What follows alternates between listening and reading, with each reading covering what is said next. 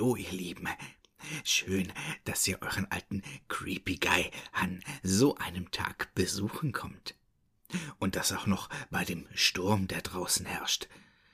Ich habe gar nicht mit euch gerechnet, deswegen dachte ich mir, ich mache mir einen schön gemütlichen Abend und lausche mal den Geschichten einiger Bekannten von mir.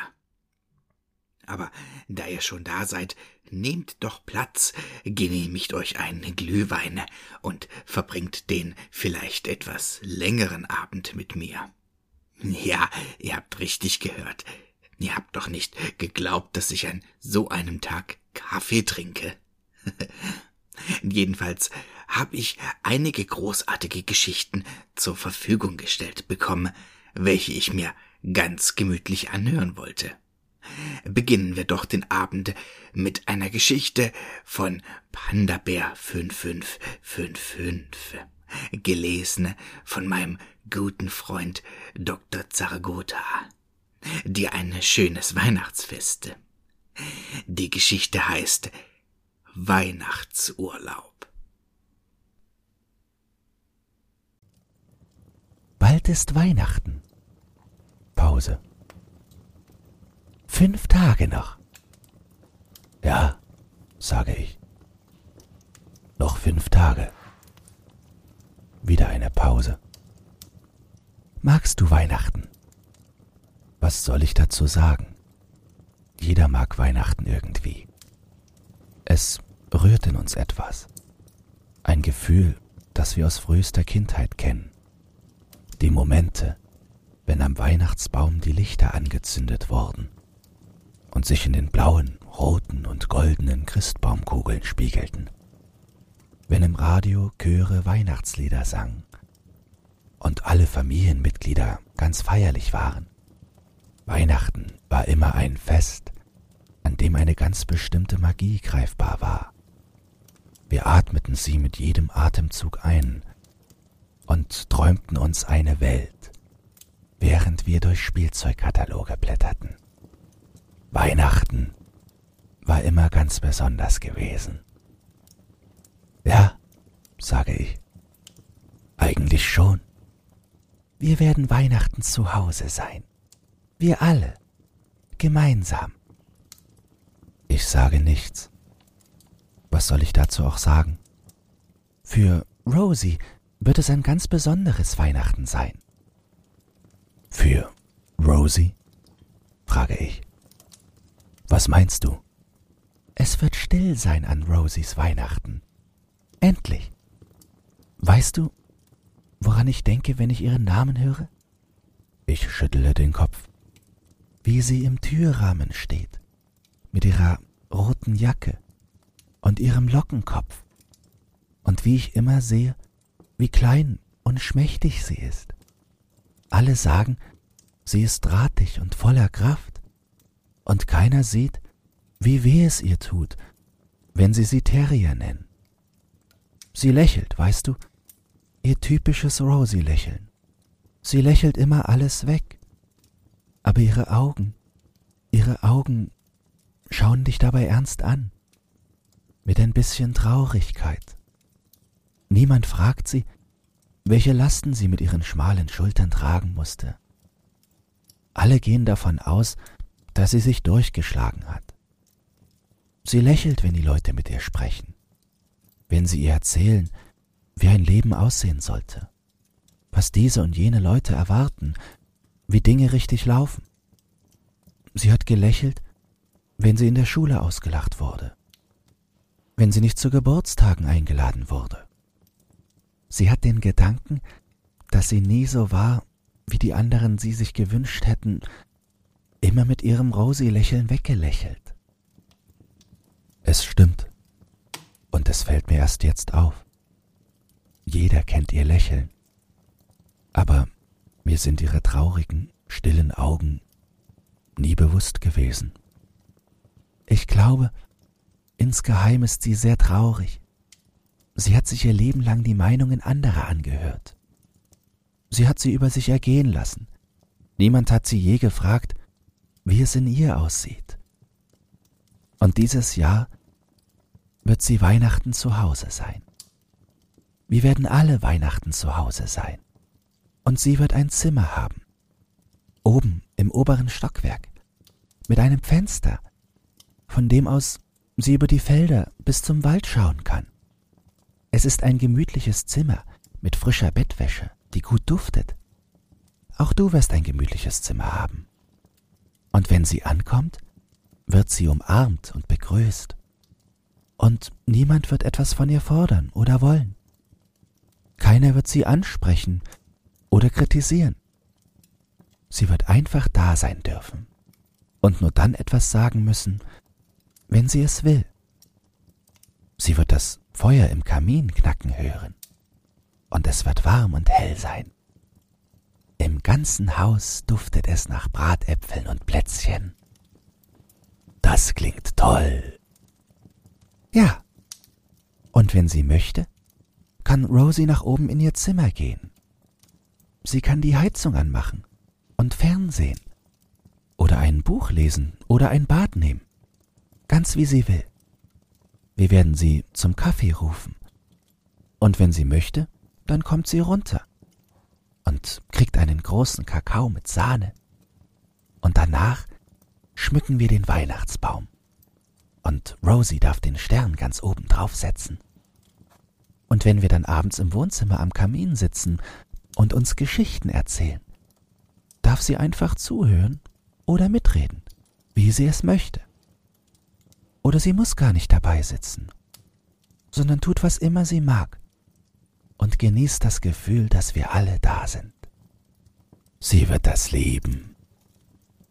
Wenn sie ins Bett geht, wünschen wir ihr alle eine gute Nacht. Das Bett wird weich und gemütlich sein und im Zimmer wird es ein bisschen nach Holz riechen. Es ist wohlig warm und es fühlt sich toll an, im frisch bezogenen Bett zu liegen. Bestimmt wird sie schlafen wie ein Baby. Bestimmt. Und wenn der Weihnachtsmorgen kommt, wird sie aufwachen in diesem friedlichen Zimmer. Sie wird nicht wissen, wie spät es ist, weil sie keinen Wecker auf dem Nachttisch hat. Den braucht sie auch nicht. Sie kann ausschlafen. Es ist doch Weihnachten. Und wenn sie aufsteht und die Gardinen aufmacht? Was ist dann? Dann wird es draußen schneien. Ganz sicher. Das ganze Land, soweit sie sehen kann, wird weiß sein. Und dichte, dicke Schneeflocken rieseln auf die Tannen und Felder. Sie wird dieses Weihnachtsgefühl haben. Sie wird sich anziehen und nach unten gehen. Es riecht im Haus schon nach Frühstück, aber es ist noch nicht fertig. Sie wird nach draußen gehen und Mutter wird sie fragen, wie lange sie bleibt. Rosi wird sagen, dass sie zum Frühstück wieder da ist. Und dann geht sie raus auf die Felder und wird es genießen, wie der Schnee still auf die Welt fällt. Er verschluckt allen Lärm es ist ganz ruhig. Sie hört nur das Knirschen unter ihren Schuhen und ihren eigenen Atem, wenn sie will. Und mit dem Schnee fällt die Stille auf sie. Eine weiße, verzauberte Weihnachtswelt. Sie wird so lange draußen bleiben, wie sie möchte, und es genießen, nichts zu hören. Dann wird Mutter sie zum Essen rufen und sie wird wieder hereinkommen. Und dann, wenn sie wieder reinkommt, werden wir sie fragen, wie es war. Und sie wird lächeln. Sie wird sagen, wie sehr sie es genossen hat. Und ihre Augen, sie werden dabei leuchten. Und wir werden sie umarmen und ihr sagen, dass wir sie gern haben. Und dann werden wir alle frühstücken. Ich freue mich darauf. Das wird sicher ein toller Tag. Bestimmt. Für Rosie, für dich, für mich. Und für Krishan auch. Krishan, er hat es verdient. Er hat so viel durchgemacht. Und er ist nie darüber hinweggekommen. Nach allem, was er erlebt hat, wird dieses Jahr das erste Weihnachten sein, dass er mit uns zu Hause ist. Er kennt es kaum noch, weil er so entwurzelt ist, weil er immer geduckt geht und beim Lachen auf den Boden schaut. Er fühlt sich immer falsch, falsch und fehl am Platz und hat das Gefühl, nie etwas richtig zu machen. Dass er ein unglaublich liebenswerter und intelligenter Mensch ist, mit einem großartigen Sinn für Humor, sieht er gar nicht. Er hat immer das Gefühl, gescheitert zu sein und sein Leben verpfuscht zu haben. Darum betäubt er sich mit allem, was er kriegt, weil er sein Gesicht im Spiegel nicht erträgt, seine Stimme nicht, seine Art zu reden, sein Dasein im Hier und Jetzt. Und er erträgt die Menschen nicht mehr, die vor ihm stehen und alles schaffen, die ihm sagen, wie er es machen muss, und die ihm jedes Mal Mut machen, wenn er es wieder und wieder versucht und scheitert. Doch dieses Jahr wird es anders sein. Es ist alles schon vorbereitet. Erzähl mir davon. Er wird willkommen sein. Er wird mit dem Zug kommen, wie immer. Und wir alle?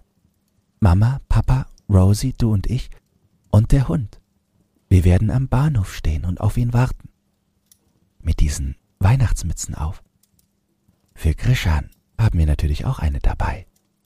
Und wir haben ein Schild, auf dem sein Name steht. Er weiß natürlich, wo wir stehen, aber es geht ja darum, dass er merkt, wie viel er uns bedeutet. Er wird aussteigen und wir werden ihn umarmen. Wir setzen ihm die Weihnachtsmütze auf und Bruno, der Hund, hat auch eine Mütze auf. Und er wird an ihm hochspringen und sich freuen, dass er da ist. Papa wird seine Tasche nehmen. Wir werden alle seine glasigen Augen bemerken, weil wir wissen, dass er sich betäubt, bevor er heimkommt. Er würde es nüchtern nicht ertragen. Aber wäre es nicht schlimm? Im Gegenteil. Wir werden nach Hause fahren und es gibt leckeres Essen.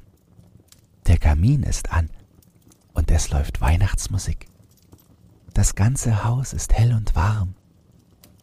Es gibt das Lieblingsessen von jedem von uns.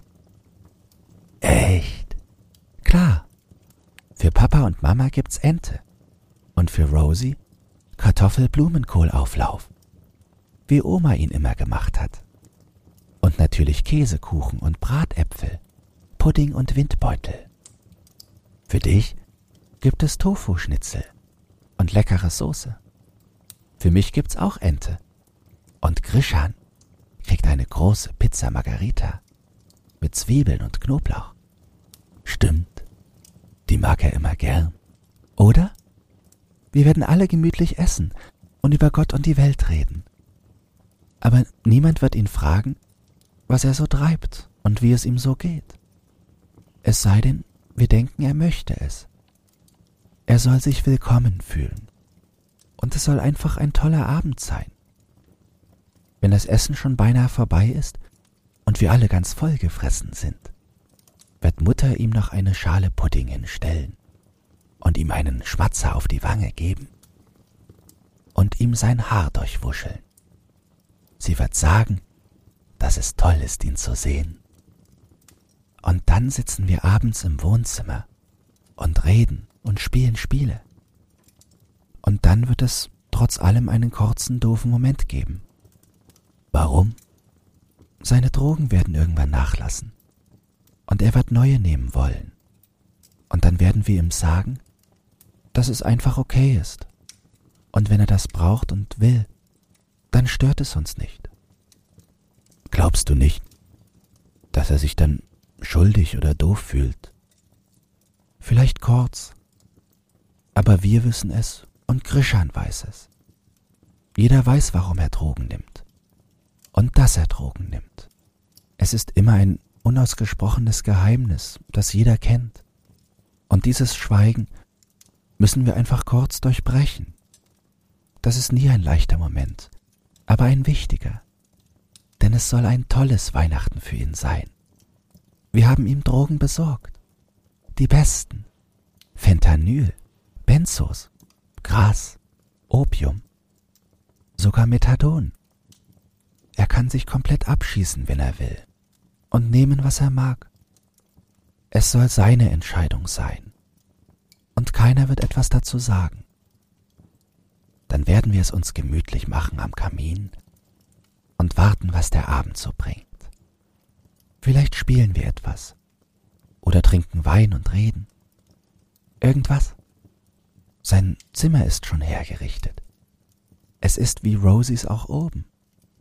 Wir haben ihm ein Nachtlicht gekauft, einen Projektor, der Bilder des Universums an die Decke wirft. Er liebt das Universum. Ja, und er soll sich an Weihnachten wie in einem Raumschiff fühlen. Er soll high sein, und niemand wird Grishan erzählen, wie sein Leben so läuft. Keiner wird ihn fragen, was er tut und denkt und vorhat. Er darf einfach stoned sein und sich willkommen fühlen. Und wenn er dann abends in dem frisch bezogenen Bett liegt und in die Sterne schaut, dann darf er sich wieder ganz klein fühlen. Wie ein Kind. Wie ein Kind, das endlich wieder zu Hause ist und dem alle Träume und Magie zurückgegeben wurden. Er muss nicht mehr erwachsen sein. Er muss nicht mehr funktionieren oder etwas beweisen. Er darf einfach da sein und geliebt werden. Und wenn er dann im Bett liegt, dann wird die Tür aufgehen. Ein goldener Lichtschein wird in sein Raumschiffzimmer fallen. Und Mutter wird im Türrahmen stehen, diese vertraute Silhouette. Sie wird zu ihm gehen, sich auf die Bettkante setzen, ihm übers Haar streicheln und ihm einen Kuss auf die Stirn geben. Sie wird ihm eine gute Nacht und schöne Träume wünschen, ihm sagen, wie lieb sie ihn hat und dass sie alle noch unten im Wohnzimmer sind, wenn etwas ist. Und dann wird sie gehen und ihn in seinem Raumschiff ein Kind sein lassen. Und er darf einfach sein, wie er ist. Wie wundervoll. Und am Weihnachtsmorgen wird er aufwachen und der Zauber der Kindheit wird noch da sein. Er hat alle Zeit der Welt, um aufzuwachen. Und wenn er aus dem Fenster schaut, wird es schneien. Er wird Rosie sehen, wie sie den Schnee genießt und im Haus wird es nach Kaffee und Brötchen riechen. Mutter wird rufen und Krishan wird wissen, dass Weihnachten ist. Es wird alles festlich und besonders sein. Dann wird er sich anziehen und nach unten gehen, und alle werden sich freuen, ihn zu sehen. Ja, das werden wir, nicht wahr? Natürlich werden wir das. Und wir werden uns freuen, wenn du da bist. Auch für dich wird es ein besonderes Weihnachten sein. Ja, natürlich. Dieses Jahr kriegt jeder sein spezielles Weihnachten. Und dein spezielles Weihnachten beginnt damit, dass ich dir heute erzähle, dass wir alle zusammenkommen werden. Wir werden alle gemeinsam daheim sein. Zusammen und jeder kriegt zur Bescherung etwas Besonderes. Wenn wir zu Hause ankommen, werden wir uns den Hund nehmen und einen langen Weihnachtsspaziergang machen. Es wird sich anfühlen wie früher. Wir werden lachen und Schneebälle werfen. Vater und Mutter werden Hand in Hand hinterhergehen. Und der Hund wird bellend durch den Schnee toben. Es wird schön sein. Das klingt auch schön. Wenn wir nach Hause kommen, gibt es heißen Apfeltee und Kakao und Bratäpfel, wie Oma sie immer gemacht hat. Mit Marzipan und Vanillesoße. Lecker. Wir werden glücklich sein, weißt du? Dieses Weihnachtsgefühl, dieser bestimmte Zauber wird wieder da sein, wenn es draußen dunkel wird. Mutter wird dein Lieblingsweihnachtslied anmachen. Weißt du, welches es ist? Natürlich. Süßer die Glocken nie klingen. In der Chorversion. Stimmt. Ich liebe es. Das wissen wir doch. Wir werden den Baum schmücken. Und du darfst die Farbe der Kugeln aussuchen. Rot und Gold. Ja, Rot und Gold. Vater hat sie schon rausgesucht. Dann legen wir die Geschenke unter den Baum und schauen, was der Tag so bringt. Du weißt ja, es wird dein Lieblingsessen geben. Das klingt wirklich nach dem perfekten Weihnachten. Dein Bett wird frisch bezogen sein. Wird es, wird es auch gut duften? Ja, natürlich wird es das und du wirst schlafen wie ein Baby. Und wenn du am Weihnachtsmorgen aufwachst, wird es im Haus nach Kaffee und Brötchen riechen. Und Mutter wird an deine Tür klopfen und dich zur Begrüßung anlächeln. Sie wird dir einen guten Morgen wünschen und sagen, dass es draußen schneit. Richtig dicke Flocken. Es wird Weihnachten sein. Du wirst Rosie im Schnee stehen sehen und du wirst dich nochmal umschauen, dein Zimmer genießen. Und dann wirst du dich anziehen und zum Frühstücken kommen. Danke. Wofür? Für dieses Weihnachten. Fühlst du es? Ja. Ist dir kalt? Nein. Nicht mehr. Es ist viel besser. Brauchst du etwas zu trinken? Ich habe nur noch Schnaps hier. Nein, es ist gut. Wirklich. Ich fühle mich ganz leicht und warm und hab das Gefühl,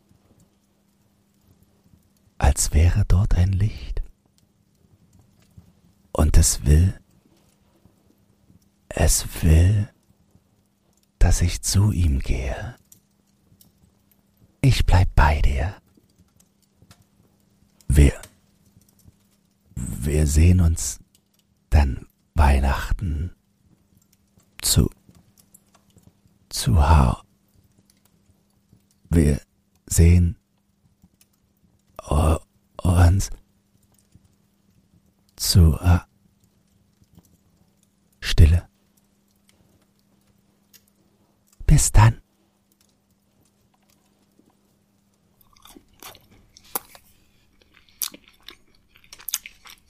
Hm, na.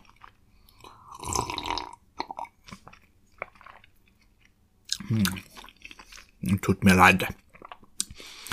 Ich habe noch ein paar Plätzchen gefunden. Wollt ihr auch welche?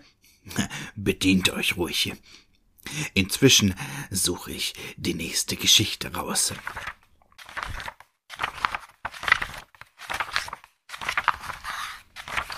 Na, da ist sie ja. Vom lieben Taibor. Dir auch ein wunderschönes Fest. Seine Geschichte ist von The Dark Antichrist. Sie heißt Sündenfrucht. Paulina, komm runter, das Essen ist gleich fertig. Nachdem sie die Botschaft durch das Haus hatte hallen lassen, wandte Cassandra sich wieder ihrer Tätigkeit in der Küche zu und nahm den großen Topf mit dem Würstchen vom Herd, während sie genau darauf achtete, dass sie den zweiten Topf, in welchem sich das Sauerkraut befand, nicht vergaß. Marla, Fiona, lasst den Quatsch und benehmt euch, sonst werde ich noch böse, ermahnte sie ihre schon am Tisch auf sie wartenden Töchter, die schon ganz ungeduldig auf ihren Stühlen herumrutschten und auf das Weihnachtsessen warten, während Cassandras Blick immer wieder zur Tür glitt, durch die jeden Moment Paulina stürmen sollte, um sich ebenfalls an den Tisch zu setzen. Paulina, wo bleibst du denn? Sie wurde langsam ungeduldig, war Paulina doch immer diejenige, die es einfach nicht hinbekam, auch nur ein einziges Mal pünktlich zu sein und das obgleich man ihr mit ihren acht Jahren ja wohl ein wenig Verantwortung hätte zutrauen können. Plötzlich hörte Cassandra ein Klicken und kurz darauf das Öffnen der schweren Eingangstür, was wiederum von schweren Schritten begleitet wurde, die sich nun ihren Weg von draußen ins warme Innere des Hauses bahnten. Paulina, jetzt komm endlich runter. Papa ist inzwischen auch schon zu Hause. Du bist die Letzte. Cassandra überlegte kurz. Wenn du jetzt nicht runterkommst, dann fangen wir ohne dich an. Ohne noch ein weiteres Wort sagen zu müssen, vernahm sie oben ein Gepolter, was langsam in eilige Fußschritte mündete, die sich in Richtung der Treppe bewegten. Na endlich, dachte sie sich und richtete ihren Blick wieder ein bisschen gelassener ihrem Essen zu. Just in diesem Moment schlangen sich zwei kräftige Arme um ihren Oberkörper und drückten sie zärtlich. Schön, dass du endlich wieder da bist. Wo hast du so lange gesteckt? Oh, bitte verzeih mir, aber ich habe dieses Waisenhaus einfach beim besten Willen nicht gefunden. Kaum zu glauben, dass du die letzten Jahre immer so eine umständliche Strecke gefahren bist, nur um deinen Umschlag jedes Mal persönlich abzugeben. Hättest du es nicht einfach von der Post liefern lassen können wie alle anderen auch? Sie lächelte breiter, wohl wissend, dass Mark die Antwort auf diese Frage selber am besten wusste. Nichtsdestotrotz gab sie sie ihm. Natürlich. Aber bei solchen Geldbeträgen wäre es doch etwas unvorsichtig. Und ich sehe gerne die Gesichter der Menschen, wenn ich ihnen den Umschlag gebe. Das ist doch viel persönlicher als dieses rein in den Briefkasten und Schluss. Haben Sie was gesagt? Cassandra drehte sich um und sah ihrem Mann freudestrahlend in die Augen. Das Lächeln, das er ihr entgegenbrachte, war ihr als Antwort schon genug.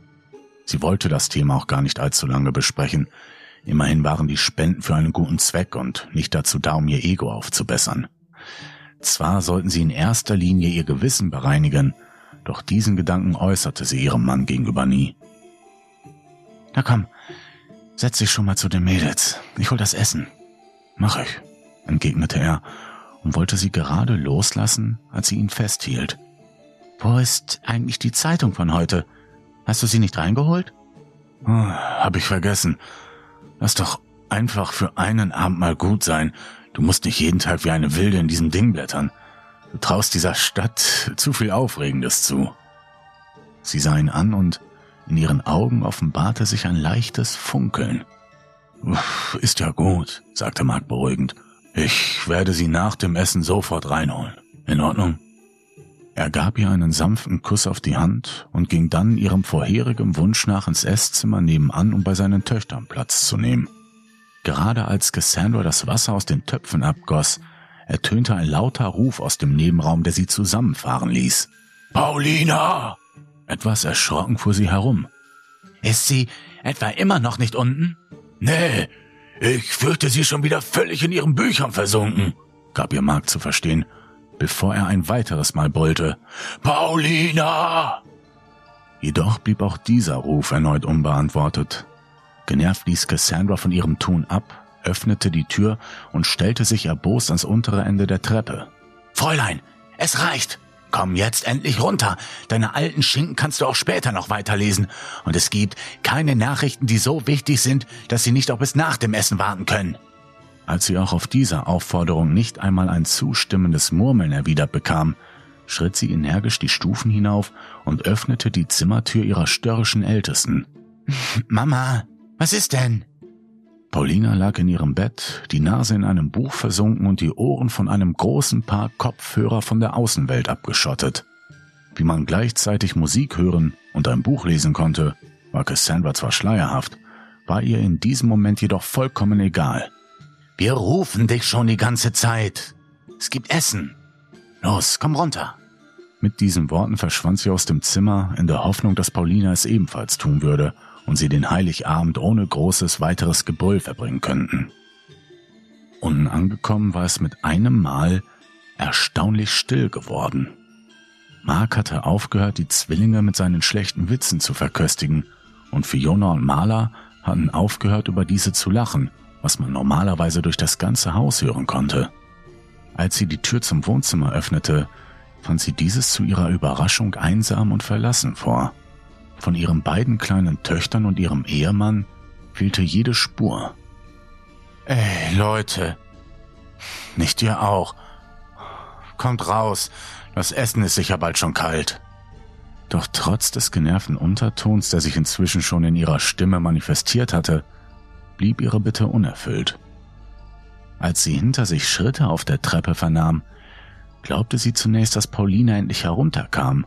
Doch sobald sie heraushörte, dass sich die Schritte hinauf in den ersten Stock bewegten, statt andersherum, ahnte sie, dass sich die anderen in Form eines Streiches wohl ebenfalls hinaufgeschlichen hatten, um Paulina in ihrem Trotz Gesellschaft zu leisten. Ihr Weg führte sie an die Wohnzimmertür, von wo aus sie auf die nun leere Treppe blicken konnte. Doch obwohl von Mark sowie dem Mädchen jede Spur fehlte, fiel ihr etwas anderes auf, das ihr wieder einen erneuten Grund zum Ärgern bescherte. Mark, ernsthaft? Warum lässt du bei so einem Scheißwetter die Haustür offen? Noch während die Worte ihren Mund verließen, hielt sie sich diesen zu. Die Kinder ihrer Freundinnen warfen ständig mit solch unflätigen Begriffen um sich, dass es ihr in der Faust zu jucken begann, und Cassandra wollte sicher nicht, dass ihre Töchter auch schon bald mit solchen Beleidigungen ankommen würden. Kommt jetzt runter! Oder ich komme hoch und zerre euch eigenhändig an den Tisch. Die Drohung blieb unbeantwortet. Bitte. Ganz wie ihr wollt. Gerade als sie sich verärgert zur Treppe begeben wollte, um diesen Spielchen ein Ende zu bereiten, wurde sie von einem undeutlichen, murmelnden Geräusch davon abgehalten. Es war gedämpft, aber immer noch laut genug, so dass sie feststellen konnte, dass sich sein Ursprung hinter dem Sofa keine drei Meter vom Esstisch entfernt befand. Langsam und mit einem mulmigen Gefühl in der Magengegend schlich Cassandra vorwärts, nur um kurz darauf voller Entsetzen in zwei vollkommen verängstigte Augenpaare zu blicken, die sie hilfesuchend anstarrten. Marla und Fiona lagen am Boden, die Arme und Beine fest verschnürt und ihre Münder waren mit dreckigen Lumpen zugebunden worden. Der schmutzige Stoff saß so fest, dass es so wirkte, als würde er jeden Augenblick ihre Mundwinkel aufreißen und als wäre die Szenerie nicht schon schrecklich genug, fiel Cassandras Blick einen kurzen Moment später auf den bewusstlos am Boden liegenden Körper von Mark, dessen Stirn von einer blutenden Wunde geziert wurde. Nachdem sie den ersten Schock überwunden hatte, warf sich Cassandra förmlich auf ihre Kinder, um sie schnellstmöglich von ihren Fesseln zu befreien. Doch als sie die festen Seile umschloss, kündigte ihr der feste Griff einer großen und kräftigen Hand an, dass ihr Rettungsversuch beendet war. Die groben Finger krallten sich in ihr Haar und rissen ihren Kopf zurück. Dem Impuls folgend, um dem sich anbahnenden Schmerz auszuweichen, stolperte sie rücklings in die Arme des Unbekannten, der ihr sogleich ein mit Flüssigkeit getränktes Tuch auf den schreienden Mund presste. Der Geruch war seltsam, und sie spürte, wie ihr von Sekunde zu Sekunde die Sinne zu schwinden begannen. Cassandra versuchte sich zu wehren, nutzte all ihre Kraft, um sich aus der starken Umklammerung zu lösen, doch mit jeder ruckartigen Bewegung, die sie machte, um diesen Plan in die Tat umzusetzen, wurde ihr mehr und mehr klar, dass ihr Einsatz nutzlos war und lediglich das hinauszögerte, was unweigerlich eintreten würde. Sie konnte sich später nicht mehr daran erinnern, ob es Sekunden, Minuten oder gar Stunden gedauert hatte, sie zu betäuben. Der Vorfall hatte ihr jegliches Zeitgefühl geraubt. Alles, woran sie sich später noch zu erinnern vermochte, waren die verstörten Gesichter ihrer Töchter, und in einem kurzen Moment, in dem sie sich herumriss, konnte sie auf der anderen Seite des Raumes die bewusstlose Paulina in der Türschwelle erkennen. Dann fing die Müdigkeit damit an, sich stetig zu intensivieren, und die Welt um Cassandra herum verschwamm, bis sie sich in einem großen Meer aus abgrundtiefer Schwärze zu verlieren begann. Als sie es schaffte, ihr Bewusstsein wieder zu erlangen, fand sie sich in eben jener Dunkelheit wieder, aus der sie mit ihrem Erwachen auszubrechen gehofft hatte. Mit größter Mühe gelang es ihr nach einigen Sekunden, ihre bleischweren Lider so weit zu heben, dass sie trotz einer starken Sichteinschränkung halbwegs erkennen konnte, in welch einer Situation sie sich soeben befand. Cassandra war noch immer im Wohnzimmer, das Gesicht auf den großen offenen Kamin gerichtet, in welchem noch immer das lodernde Feuer brannte, das sie kurz vor der Zubereitung des Essens entfacht hatte. Vor diesem Kamin standen nun jedoch Pakete, groß und mit schwarzem Panzerband versehen, das sie wie finstere Gefängnisgitter umzäunte. Als sie versuchte, sich umzusehen, um eventuell mehr über ihren Zustand in Erfahrung zu bringen, bemerkte sie, dass es ihr nicht möglich war, die eigentlich simple Bewegung des Kopfdrehens auszuführen. Grund hierfür war, wie Cassandra relativ schnell feststellte, ein weiterer Streifen Panzerband, der sich wie eine Boa Constrictor um ihren Kopf gewunden und diesen fest mit der Stuhllehne verbunden hatte. Ein weiteres Stück dieses Panzertapes hatte sich zudem über ihren Mund gelegt und gab ihr außer einem verzerrten Gemurmel nicht viel Freiraum für verbale Äußerungen. Einem angsterfüllten und zugleich wutentbrannten Gemurmel neben sich konnte sie jedoch entnehmen, dass ihr Mann sich keine Meter von ihr entfernt in derselben Situation befand. Ihre Arme sammelten wieder jene Kraft, die das feuchte Tuch aus ihrem Leib hatte entweichen lassen, doch auch wenn sie sich recht schnell wieder zu alter Stärke herankämpfte, war es ihr dennoch unmöglich, sich von den Fesseln zu befreien, die sie von oben bis unten umschlossen und Cassandra vollständig bewegungsunfähig hatten werden lassen. Schwere und langsame Schritte aus der Küche machten ihrem Versuch, sich zu befreien, jedoch recht schnell ein Ende, und ihre Augen suchten verzweifelt das Sichtfeld ab, das ihr noch geblieben war, nur um eine großgewachsene Gestalt in dieses eintreten zu sehen, die ihr ein abartiges Lächeln zuwarf und auf einem der Pakete vor ihr Platz nahm. Nun war auch Mark ganz still geworden, und sie beide starrten wie gebannt auf den unbekannten Mann, dessen durchtrainierter Körper in ein scharlachrotes Weihnachtsmannkostüm eingehüllt war. In seiner Hand hielt er eines der Würstchen, die Cassandra vor kurzem noch ihrer Familie zum Essen servieren wollte. Gebt euch keine Mühe, sagte der Mann grinsend und versuchte beim Sprechen nicht das Fleisch aus seinem viel zu vollen Mund fallen zu lassen. Ich weiß schon, was ich tue. Wenn ich nicht will, dass ihr euch bewegt, dann werdet ihr euch auch nicht bewegen. Er schluckte und gab erneut sein widerwärtiges Grinsen zum Besten, mit dem er Cassandra und vermutlich auch Mark einen eiskalten Schauer über den Rücken laufen ließ. So, haben wir uns alle wieder beruhigt? Er schaute die beiden erwartungsvoll an. Cassandra war vor Angst wie gelähmt, doch neben sich hörte sie Mark wie verrückt mit seinem Stuhl wackeln, während er verzweifelt ein dumpfes Schreien ausstieß. Bist du im Kino auch immer so laut, wenn die Vorstellung beginnt? Langsam erhob sich der Mann, trat an Cassandras Mann heran, der plötzlich verstummt war, und beugte sich vor, bis er sich mit ihm auf einer Augenhöhe befand. Geht mir tierisch auf die Nerven, sowas, sagte er, ohne das fette Grinsen auch nur für eine Sekunde lang aus seinem Gesicht zu wischen. Aufgrund dessen, dass Cassandras Blickfeld gerade dazu ausreichte, um den Eindringling noch zu erkennen, blieb ihr der Blick auf Mark verwehrt. Doch als die Hand des Fremden blitzartig im großen Bogen vorwärts schnellte und ein lautes, klatschendes Geräusch folgte, war sie froh, dass sie ihn nicht in diesem Zustand erblicken musste. Wütend begann Mark aus Leibeskräften zu brüllen, auch wenn man ihn nicht verstehen konnte, und er begann noch heftiger mit dem Stuhl zu wackeln als vorher. Allerdings war es mit diesem einen Schlag noch nicht getan, denn auf den ersten folgten noch drei weitere, jeder scheinbar härter als der vorherige. Mark stöhnte und das rhythmische Geräusch der auf dem Boden aufprallenden Stuhlbeine hatte alsbald gestoppt. Sehr schön. Nun können alle die Show gleichermaßen genießen, ohne dass sich jemand durch irgendetwas gestört fühlen muss. Er zog kurz seinen großen weißen Bart zurecht und nahm dann wieder auf einem der Pakete Platz. Dann sah er die beiden einfach nur still an. Er grinste. Es wurde breiter.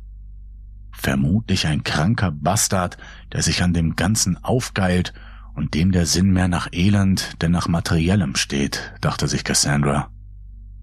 Er starrte sie stumm an, verzog dabei nicht eine Miene, obgleich sie das Gefühl hatte, dass seine Mundwinkel mit jeder Sekunde ein winzig kleines Stück mehr und mehr auseinandergingen, um immer mehr von seinem Gebiss preiszugeben, in dem bereits einige Zähne fehlten. Dann geschah etwas im Gesicht des Unbekannten, ein Ausdruck, der nur für wenige Millisekunden anhielt, aber Cassandra augenblicklich in noch größere Panik versetzte. als wäre eine unterdrückte Emotion aus seinem Innern hervorgebrochen, wich das stete Grinsen mit einem Mal einer hasserfüllten Fratze, in der so viel Zorn zu stecken schien, dass die gefesselte Frau dachte, dem Teufel höchstpersönlich in die Augen gestarrt zu haben. Doch so urplötzlich sich diese finstere Visage offenbart hatte, so schnell verschwand sie auch wieder und machte abermals Platz für dieses widerliche Lächeln. Da nun endlich diese selige Ruhe eingekehrt ist und ich bereits gegessen habe, bin ich dafür, dass wir erst mit dem Teil anfangen, auf den sich alle zu Weihnachten am wenigsten freuen, damit wir den restlichen Abend nur noch Spaß haben. Erwartungsvoll wanderten seine Augen von Cassandra zu Mark und wieder zurück zu Cassandra, in einem ewigen Hin und Her, bis er abrupt seinen Kopf in den Nacken riss und lauthals Ho, ho, ho schrie. Nicht doch, sagte er in einer Tonlage, die Cassandra gefährlich beruhigend vorkam.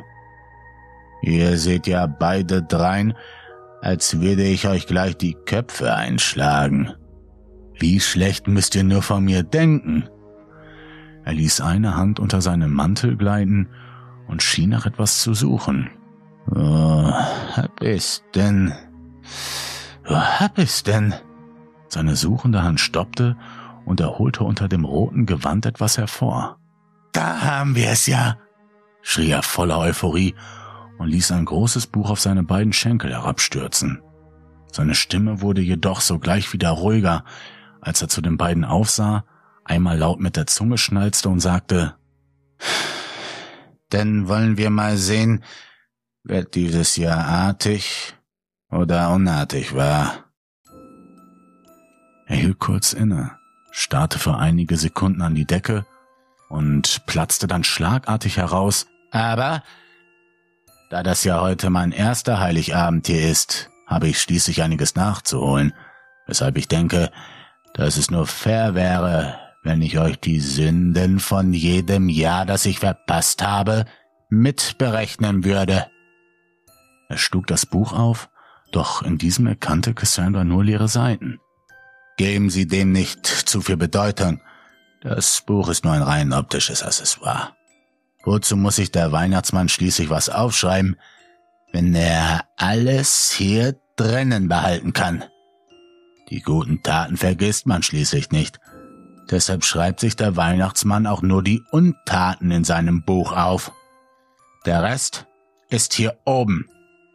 Der Fremde tippte sich zweimal langsam gegen die Stirn und kicherte leise vor sich hin.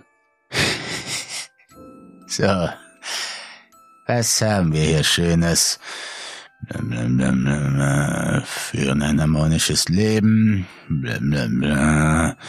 Die Kinder sind zum Teil recht wohl geraten. Spenden immer zu einem Waisenhäuser. Und, oh, oh, was haben wir denn da für einen kleinen Ausrutscher entdeckt? Mit einer übertrieben dramatischen Mimik blickte er auf und starrte die beiden mit einem gespielt erschrockenen Ausdruck an. Hier steht, da gab es mal einen Zwischenfall, der euch einiges an Minuspunkten eingehandelt hat. Er sah kurz zu den beiden auf. Nur um uns Zeit zu sparen, diese kleine Erzählung wird auch gleichzeitig die Weihnachtsgeschichte für diesen Abend, damit wir danach gleich in den spaßigen Teil übergehen können. Na dann werden wir mal ergründen, worum es sich bei dieser Schandtat wohl handeln mag. Cassandra wurde ganz blass. Der kalte Schweiß auf ihrer Stirn begann förmlich zu fließen, und sie fühlte sich, als müsse sie ohnmächtig werden, als ihr die Erkenntnis kam, um wen es sich bei dem bedrohlichen Eindringling wohl handeln musste. Dieser räusperte sich kurz und fuhr dann mit einer sarkastisch märchenhaften Stimme fort. Wie jede gute Geschichte beginnt auch diese kleine Anekdote mit Sex, richtig. Aber nicht dieser Quatsch mit unbefleckter Empfängnis und jungfräulichen Müttern. Pff, hier geht es um schmutzige Zeugung, wie man sie kennt. nur noch ein wenig mehr unromantisch, als man es sich vorstellt. Fern, im Leibe einer unbekannten Stadt, in einer verdreckten Absteige, irgendwo im Niemandsviertel. Er blätterte kurz in seinem Buch, bis er eine Seite erreicht hatte, auf der sich etwas Geschriebenes abzeichnete. Er räusperte sich erneut.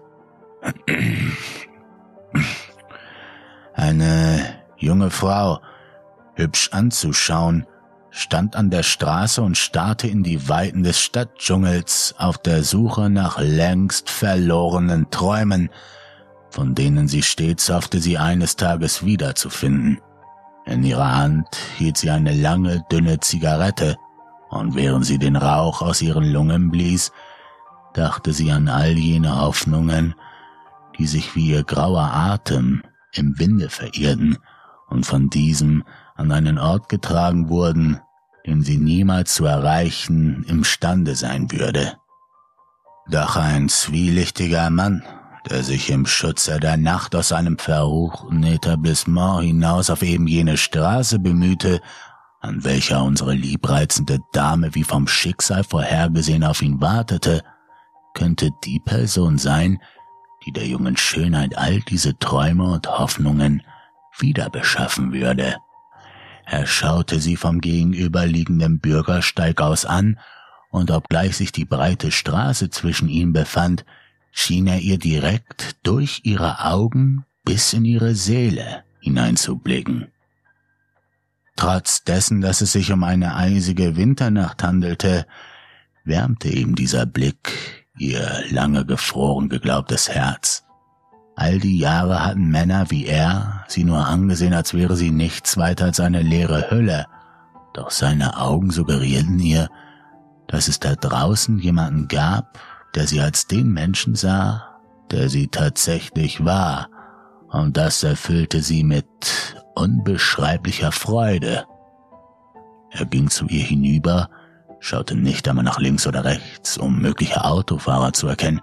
Nein, er ging geradewegs auf sie zu, ließ seine Augen nirgendwo anders hinüberwandern. Seine starken Hände umfassten zart ihre Taille, und sie gaben sich einander hin und liebten sich die ganze Nacht. Er stoppte, sah kurz zu seinen Geiseln auf, die der Geschichte mehr oder weniger gelauscht hatten. Mark hatte kein einziges Geräusch mehr von sich gegeben, auch wenn Cassandra dies nicht wirklich bemerkt hätte, da ihr vor einer plötzlichen Erschöpfung die Augen halb zufielen. Vermutlich eine Nachwirkung des Betäubungsmittels oder eine Schockreaktion. Sie hätte es sowieso nicht gewusst, und was machte es auch schon für einen Unterschied? Ihre Müdigkeit war jedoch wie weggeblasen, als sie noch vernahm, wie der Eindringling sich erhob und mit schweren Schritten auf sie zumarschierte. Noch bevor sie ihren Kopf wieder vollständig hochgerissen hatte, hatte er sie bereits an den Haaren gepackt und ihr diese Bewegung eigenhändig abgenommen. Dann folgten zwei Schläge, einer gegen die rechte Wange und einer, der vermutlich auf ihre linke treffen sollte, aber diese stattdessen nur streifte und mit voller Wucht direkt in ihrem Gesicht aufsetzte. Cassandra schmeckte Blut, das von ihren bebenden Lippen über ihr Kinn lief, um von dort aus auf ihr Kleid zu tropfen und auch ihren zitternden Mund zu füllen begann. Der nun wieder zufrieden wirkende Weihnachtsmann setzte sich wieder auf sein Paket und zuckte mit den Achseln, während er mit normaler Stimme fortfuhr. Kurzum, sie war eine Nutte. Er, ein notgeiles Schwein und, wie die dreckigen Tiere, die sie waren, haben sie die ganze Nacht miteinander gefickt. Ich weiß nicht, ob man es verurteilen sollte. Ich selbst finde keinen Reiz daran. Aber hey, jedem das seine. Also, fahren wir fort. Die Stimmbänder des Mannes erzeugten abermals einen kitschigen Unterton. So es Ihnen beliebt, gedenke ich nun von dem zu berichten, was sich danach ereignete.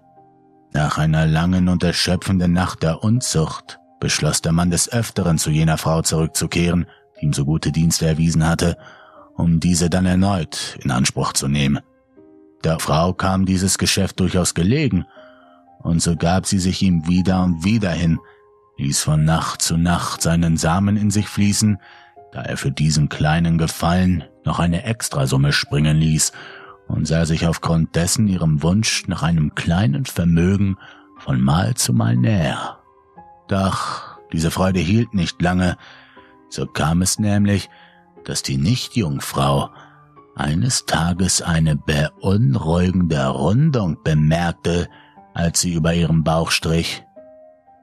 Wie sie just darauf erfuhr, rührte diese von einem Säugling, der in ihr heranreifte, wie eine unreine Frucht, die dazu verdammt war, bereits verfault auf die Welt zu kommen. Die war schockiert, hatte sie doch immer an diese kleinen Pillen gedacht, die genau dies verhindern sollten, und so gedachte sie, sogar es zu töten, noch bevor die grausame Außenwelt ihr diese Aufgabe abnähme. Doch sie konnte es nicht tun, und als sie es dann endlich erstmals in den Armen trug, da konnte sie nicht anders, als es zu lieben, ihre kleine, lieblich süße Sündenfrucht. Doch die Frau dachte sich auch, dass jedes Kind einen Vater braucht, und so suchte sie den Mann auf, der sich mit ihr gemeinsam um ihr kleines Weihnachtswunder kümmern sollte. Dieser war über das Geschehene alles andere als erfreut, beschimpfte sie wild und weigerte, sich für das Kind zu sorgen. Das ließ unsere junge Mutter jedoch nicht auf sich sitzen, und so drohte sie ihm, ihn zu ruinieren, indem sie die ganze Affäre an die Öffentlichkeit brachte. Widerwillig stimmte er schließlich zu, sich um das Kind zu kümmern, legte allerdings fest, dass er ihr lediglich genügend Geld zur Verfügung stellen und das Kind an den Weihnachtstagen besuchen würde. Allen weiteren väterlichen Pflichten würde er entsagen. Diese Forderungen sagten ihr nicht vollständig zu, doch stimmte es sie ausreichend zufrieden, und so zog die Frau ihr Kind weitestgehend alleine auf. Mark seufzte laut, allem Anschein nach ein wenig zu laut, und so hatte es zur Folge, dass der Fremde erneut seine Erzählung unterbrach, mit erhobener Hand auf ihn zueilte, um dann seine flache Hand mit voller Kraft auf sein Gesicht niedergehen zu lassen.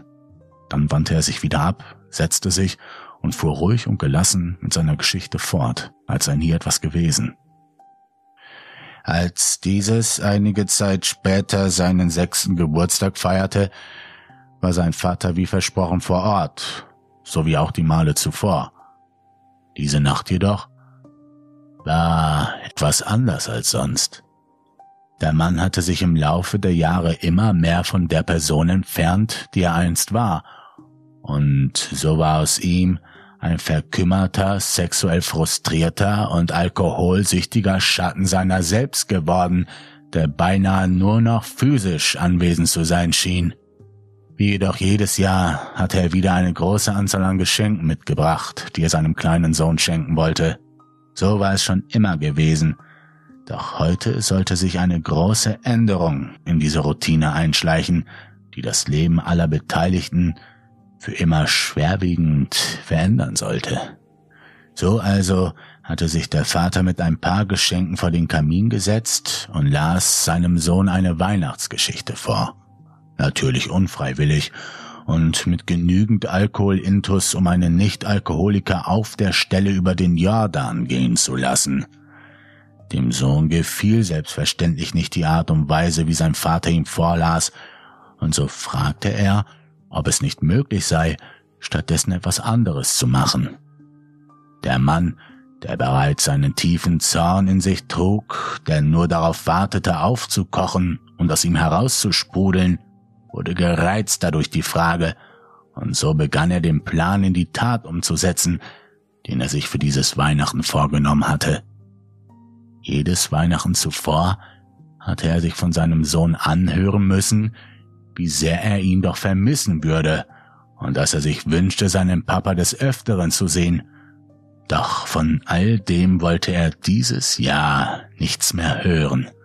So kam es, dass er in diesem Jahr die doppelte Anzahl an Geschenken besorgte, nur war die Hälfte von diesen ohne jeglichen Inhalt und die, welche die eigentlichen Geschenke in sich trugen, waren entsprechend gekennzeichnet worden, um Verwechslungen zu vermeiden. sollte sein Sohn sich dieses Weihnachten wieder dazu erdreisten, ihm seiner ständigen Nörgelei und seinen kindlichen Weinerlichkeiten die Festtage zu vermiesen, würde er das tun, was er nun als Reaktion auf die erste Frage seines Jungen tat. Kaum eine Sekunde, nachdem der Kleine wissen wollte, ob sie nicht doch einer anderen Tätigkeit nachgehen könnten, hatte sein Vater sich schon das erste Geschenk gegriffen und es im hohen Bogen in die Flammen geschmissen. Geschockt sah das Kind seinem Weihnachtsgeschenk hinterher und brach in Tränen aus, als es dabei zusehen musste, wie seine vermeintlichen Wünsche vom Feuer verzehrt wurden. Sei still, hatte ihm sein Vater dann entgegengebrüllt und hob ein weiteres Bäckchen hoch, drohend auch dieses der Hitze zu opfern. Der Junge versuchte seine Tränen zurückzuhalten, doch wollte es ihm aufgrund seiner tiefsitzenden Angst nicht gelingen. Er fürchtete sich zu sehr, um seinen kindlichen Verstand dazu zu benutzen, sich darauf zu konzentrieren, die Situation nicht noch schlimmer werden zu lassen. Doch da er das nicht konnte, liefen immer mehr Tränen über seine roten Wangen, und er begann leise vor sich hin zu wimmern. Erzürnt über die schwächliche Reaktion seines Kindes, warf der Vater nun auch das zweite Geschenk in den Kamin, jedoch stets darauf achtend, dass sie nicht das von ihm angebrachte Zeichen auf der Verpackung trugen. Seine Gier war letztendlich zu groß, um teuer erworbenes Spielzeug einfach zu verbrennen, wenn ein leerer Karton doch genau denselben Zweck erfüllte. Und jetzt hör auf zu flennen. Auch wenn ich nie dein Vater sein wollte, werde ich nicht zulassen, dass ein Sprössling von mir zu einer gottverdammten Schwuchtel verkommt.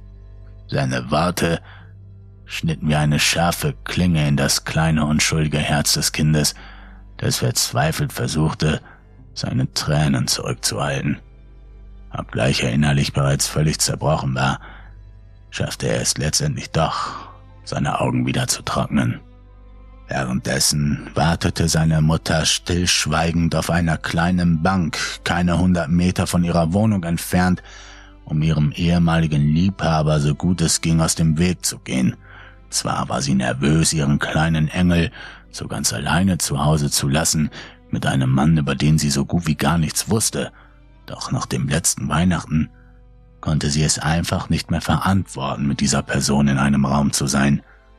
Geschlagen hatte er sie vor ihrem Kind, und das wollte sie ihrem Sohn kein zweites Mal zumuten. Mit der Intention, nicht zu sehr daran zu denken, starrte sie in die Nacht und zog genüsslich an einer Zigarette. Keiner weiß, ob sie es zu diesem Zeitpunkt bereits gewusst hatte oder ob es sie völlig überraschend traf. Doch sollte sie ihren kleinen Sohn niemals wiedersehen. Indessen war der Vater dem Wunsch seines Kindes nicht nachgekommen und war damit fortgefahren, ihm die Weihnachtsgeschichte lallend und nuschelnd vorzulesen. Die Zeit verging, und der Junge ertappte sich selber mehrmals dabei, wie er immer öfter seine Augen hinüber zur Uhr schweifen ließ und erwartungsvoll den Augenblick ersehnte, an dem seine Mutter wieder durch die Tür gehen und seinen Vater aus dem Haus jagen würde. Danach, so schwor er sich, würde er sie bitten, diesen Menschen nie wieder in ihre Wohnung zu lassen. Doch wollte sie nicht kommen. Sonst ließ sie beide nur für ein oder höchstens zwei Stunden alleine. Doch diesmal fehlte auch nach beinahe vier Stunden jede Spur von ihr. Die Stimmung war seit dem Verbrennen der ersten zwei Pakete schon drastisch gekippt, doch mit jeder Minute, die verstrich, wurde sie umso unangenehmer. Er traute sich nicht, auch nur ein Wort über seine Lippen gehen zu lassen, doch als der Kleine mit der Zeit immer größere Angst bekam, die Angst davor, dass seine Mutter aus ihrer bisher so schweren Lebenssituation geflohen und ihn zurückgelassen hatte, konnte er die Worte, die sich in ihm sammelten, nicht mehr in sich behalten. Wo bleibt denn Mama? hatte er gefragt, und das war auch alles, was er von sich gab. Es reichte jedoch aus, seinen Vater wieder in die Wut zurückzuversetzen, aus der er sich gerade erst gelöst zu haben schien. Du willst zu deiner Mama? warf er ihm schreiend als Antwort zurück. Es folgte war ein wilder Wortschwall aus lallendem Hass und Spucke, der aus seinem weit geöffneten Mund geschleudert wurde. Ein Mund, der in Kombination mit seinem kochend rot anlaufenden Gesicht eher an ein geiferndes Maul erinnerte, aus welchem nun die schrecklichsten Beschimpfungen quollen. Beschimpfungen gegen ihn, seine Mutter und gegen sich selber, weil er dumm genug gewesen sei, seine Zeit mit solch wertlosen Menschen verschwendet zu haben. Die meisten Worte verstand der Junge gar nicht, entweder weil sie akustisch völlig unverständlich waren oder er noch nie von diesen Worten gehört hatte. Was er jedoch wusste war, dass er sich nun nicht mehr davor fürchtete, dass sein Vater die Geschenke, sondern ihn ins Feuer schmeißen würde. So aufgebracht war er. Wutentbrannt griff sein Vater ein weiteres Geschenk und schleuderte es mit voller Kraft in den Kamin, so dass sich hunderte kleiner Funken wie ein wilder Schwarm Insekten in der Wohnung verteilten. Er packte sich einen weiteren Karton, bei dem es sich in den Augen seines Sohnes weiterhin um ein totgeweihtes Präsent handelte, das nur noch den ersten dreien folgte. Nun jedoch erkannte der Junge beim Betrachten des brennenden Päckchens, dass es entgegen seiner bisherigen Annahme keinen Inhalt besaß. Einerseits war er erleichtert, doch die Angst vor der Raserei seines Vaters konnte es ihm nicht nehmen. Tobend und schnaubend wie ein angeschossenes Wildtier schlug der Mann um sich, trat gegen die anderen Geschenke, wobei es ihm inzwischen vollkommen egal war, ob es leere oder gefüllte Kartons waren. Das Kind folgte mit seinen Augen einem weiteren Päckchen, das im hohen Bogen den Flammen dargeboten wurde, und die Angst in ihm wuchs immer mehr. Die Angst, dass er in wenigen Minuten lichterloh brennen würde, wenn seinem Vater die Geschenke ausgingen. Während er seinem Ende bereits entgegenblickte, bemerkte er, dass sein Vater plötzlich zu würgen begann, und kaum zwei Sekunden später wusste er auch, was hierfür der Grund war. Was weder Vater noch Sohn wussten, war nämlich, dass auch die Mutter des Jungen sich dieses Mal ein größeres Geschenk für ihren Engel hatte leisten können. Etwas, was er sich schon so lange gewünscht und mit dem er seiner Mama seit Monaten in den Ohren gelegen hatte. Ein Welpe. Ein kleines, zartes Hundebaby, das sie als Überraschung in ein mit Luftlöchern versehenes Päckchen gelegt hatte. Ein Päckchen, welches nicht mit jenem Symbol gekennzeichnet war, das sein Vater auf all den wertvollen Geschenken angebracht hatte. Ein Symbol, das verhindert hätte, dass eben dieses Paket mit dem Welpen nun wehrlos im Feuer des Kamins lag und von diesem langsam zerfressen wurde, mitsamt des hilflosen Inhaltes, der noch ein paar Mal vor lauter Schrecken winselte und dann auf ewig verstummte. Lediglich der Gestank von verkohltem Fleisch kündete vom Ableben des kleinen Wesens, und dieser Geruch war es auch, der Vater, wie auch Sohn, nun zum Würgen brachte. Nun empfand der Junge keine Angst mehr.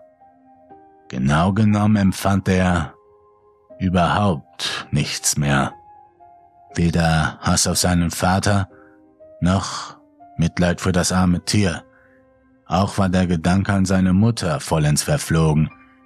Er wollte in diesem Moment einfach nur noch aufhören zu existieren, seinem Dasein auf dieser Erde ein Ende bereiten, um diesem Gefühl der Leere zu entkommen.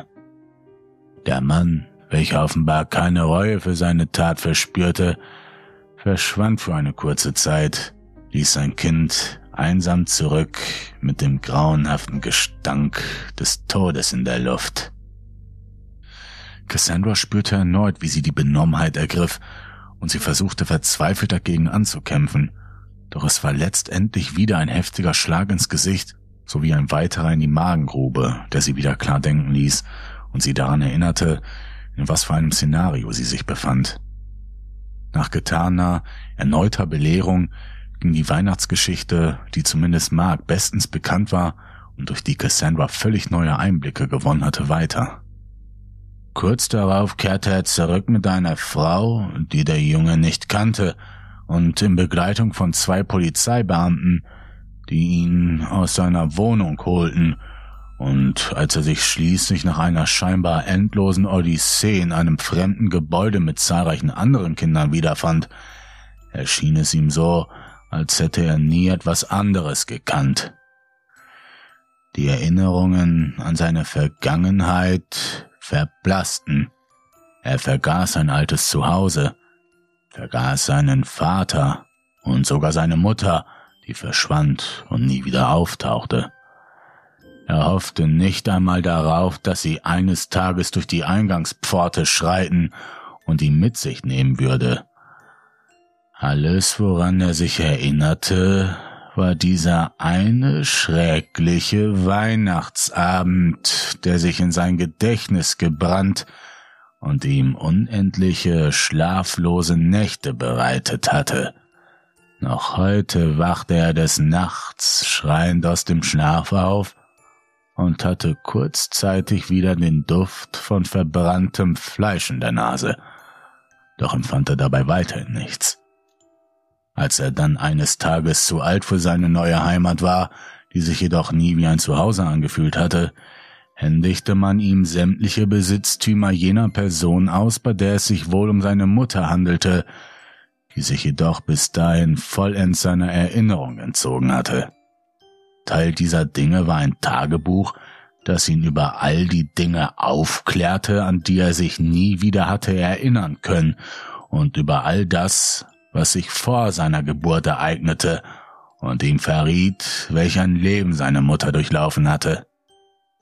Mit der Intention, seinem ansonsten sinnfreien Leben wieder einen Funken Bestreben einzuhauchen, begann er sich auf die Suche nach den Menschen zu begeben, die sein einstiges Leben zerstört hatten.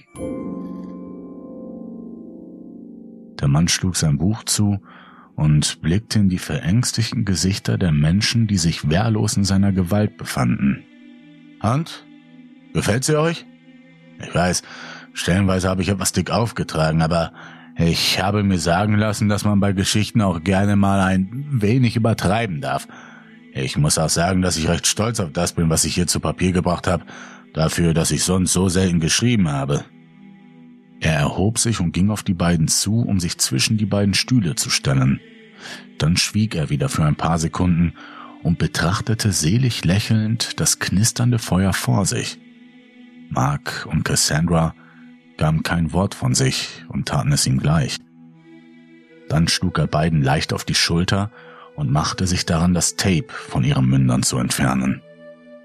Kommen wir nun zum Grande Finale, der Moment der Geschenke. Cassandras Lippen wurden zuerst von dem Panzerband befreit. Was wollen Sie? Bitte, lassen Sie uns gehen, entfuhr es Cassandra, obgleich sie die Antwort auf die erste Frage bereits wusste und sich auch darüber im Klaren war, dass ihre Bitte unerfüllt bleiben würde. Oh, ich werde euch freilassen, entgegnete der Mann überraschenderweise, während er auch Marks Mund wieder frei machte.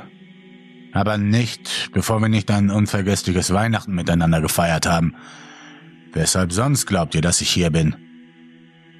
Er ging wieder auf die Pakete zu und drehte sich zu den beiden um, wobei er wieder sein diabolisches Grinsen aufsetzte. Ich habe bisher noch keine sehr erinnerungswürdigen Weihnachtsfeiern erlebt. Im Heim waren es immer die gleichen routinierten Vorgänge, und auch wenn alle immer sehr viel Spaß zu haben schienen, so glich doch jedes Fest im anderen und so gab es auch nichts Spezielles, an das man sich erheitert zurück hätte erinnern können. Außerdem ist das Verteilen der Geschenke doch der spaßigste Teil. Warum wollt ihr ausgerechnet den aussetzen, wo ihr den Rest doch so stumm und artig ertragen habt? Mark schnaubte wütend und begann wieder mit seinem Stuhl zu ruckeln. Glauben Sie denn wirklich, dass Ihnen dieser kranke Scheiß Befriedigung verschaffen wird? Nein, es wird Ihnen nur noch mehr Kummer und Leid bescheren. Also lassen Sie uns frei und verschwinden Sie.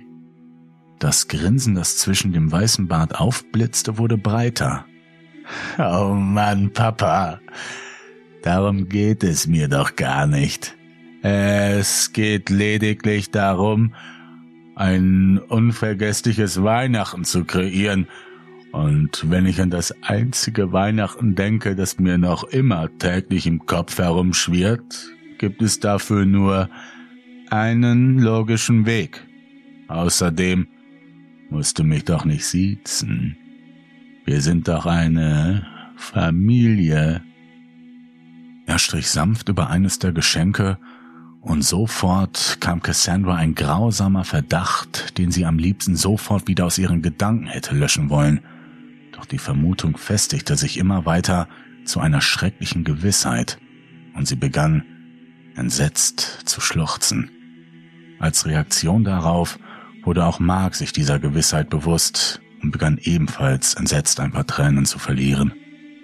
Nein, nein, bitte tun Sie das nicht.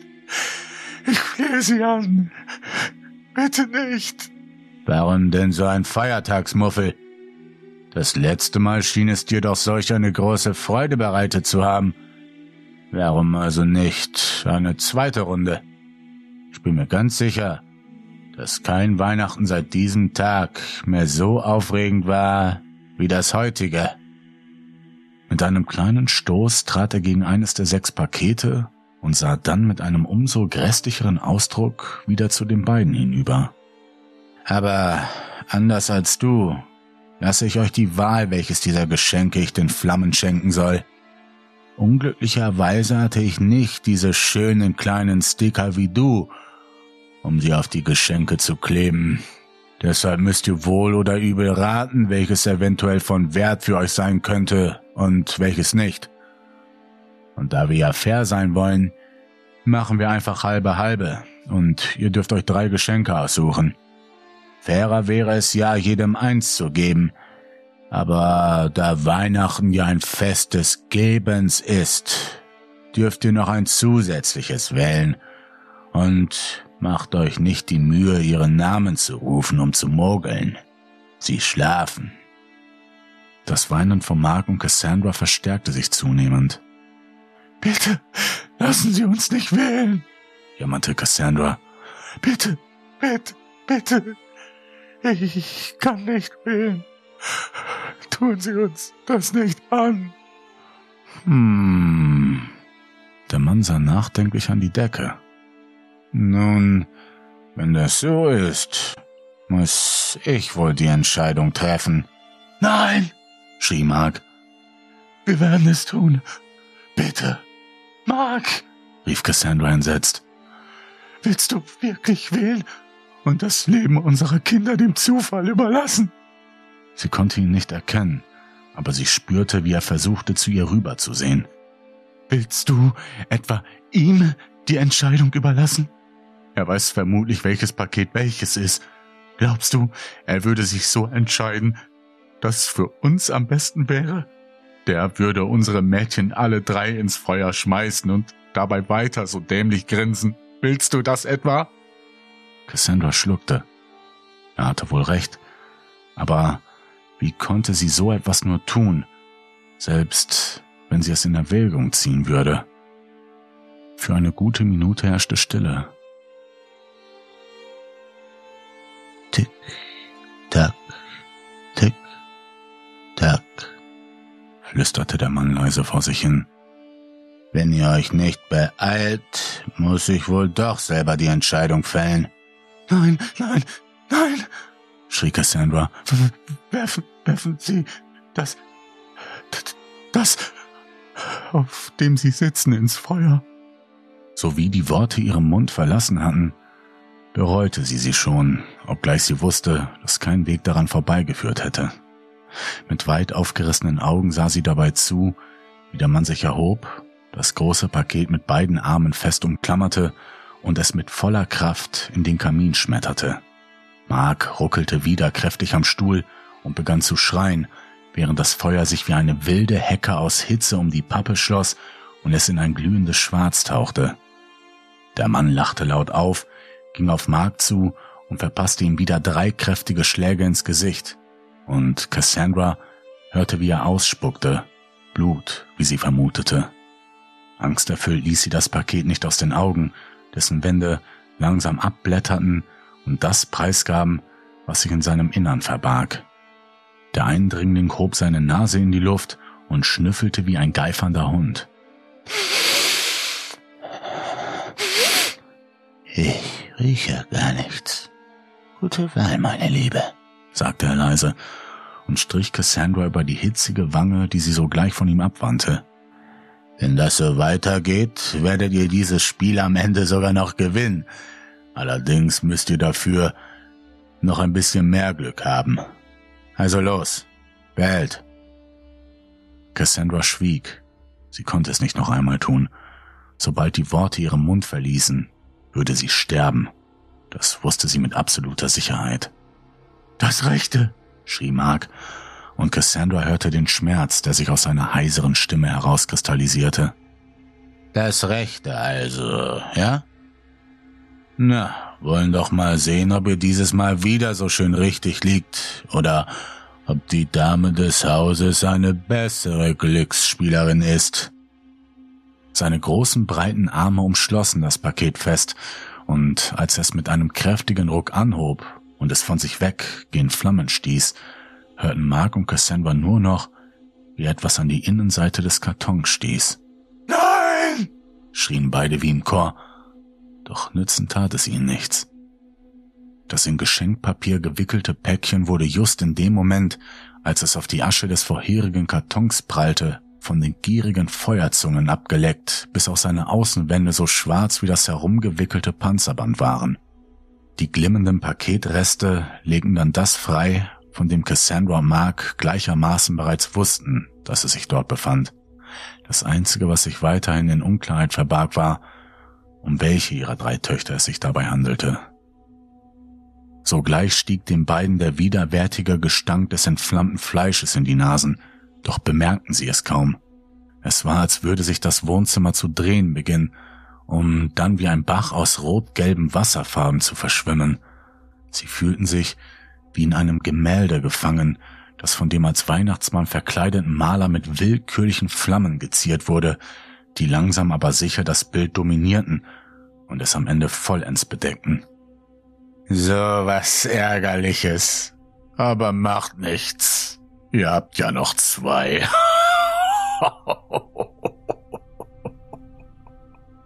Das Lachen war der Todesstoß für Cassandras letzten Fetzen klaren Verstandes, den sie sich hatte bewahren können. Ein brutaler, letzter Messerstich in ihr ohnehin schon nicht mehr schlagfähiges Herz. Marks finster lächelnder Sohn trat an sie heran, umarmte sie und flüsterte dann ganz leise in ihre Ohren. Aber seht es doch so. Ihr mögt vielleicht eine Tochter verloren haben, doch ihr habt einen längst verloren geglaubten Sohn zurückgewonnen. Ihr habt also noch drei Kinder und dann sogar noch einen Jungen. Ist das nicht großartig? Weihnachten ist schließlich ein Tag der Geschenke und was gibt es bitte für ein größeres Geschenk als einen Sohn? Ist das nicht das, wovon uns die Weihnachtsgeschichte des Christkindes erzählt? Cassandras Tränen schienen ihre Augen geradezu kochend zu verlassen und hinterließen rote Striemen auf ihrem Gesicht, während Mark immer wilder mit seinem Stuhl ruckelte und dem verhassten Bastard ins Gesicht spuckte. Es folgten wieder harte Schläge als Echo für diese Tat, und dann stellte sich der Weihnachtsmann mit rausgestreckter Brust vor sie und hob erwartungsvoll die Hände empor. Und? Eines müsst ihr noch abgeben. Na, sagt schon, geht doch ganz schnell. Ihr müsst sie ja schließlich im Anschluss nicht selber reinschmeißen, nicht wahr? Fick dich, schrie Mark ihn an. Du bist nichts. Du bist als ein Stück Dreck geboren und als solches aufgewachsen. Und nun bist du der größte Haufen Abschaum, den ich mir nur vorstellen kann. Ach. Der Sohn erhob sich und näherte sich seinem Vater, trat so nah an ihn heran, dass Mark seinen Atem auf seiner Gesichtshaut spüren konnte. Weißt du, vermutlich hast du recht. Aber weißt du noch was? Jede Sünde, die geboren wird, braucht einen Sünder, der eben diese verbotene Frucht pflückt. Wir können jetzt darüber debattieren, ob nun der Sünder oder die Sünde schlimmer ist. Aber für solche theologischen Diskussionen habe ich weder die Zeit noch die Lust.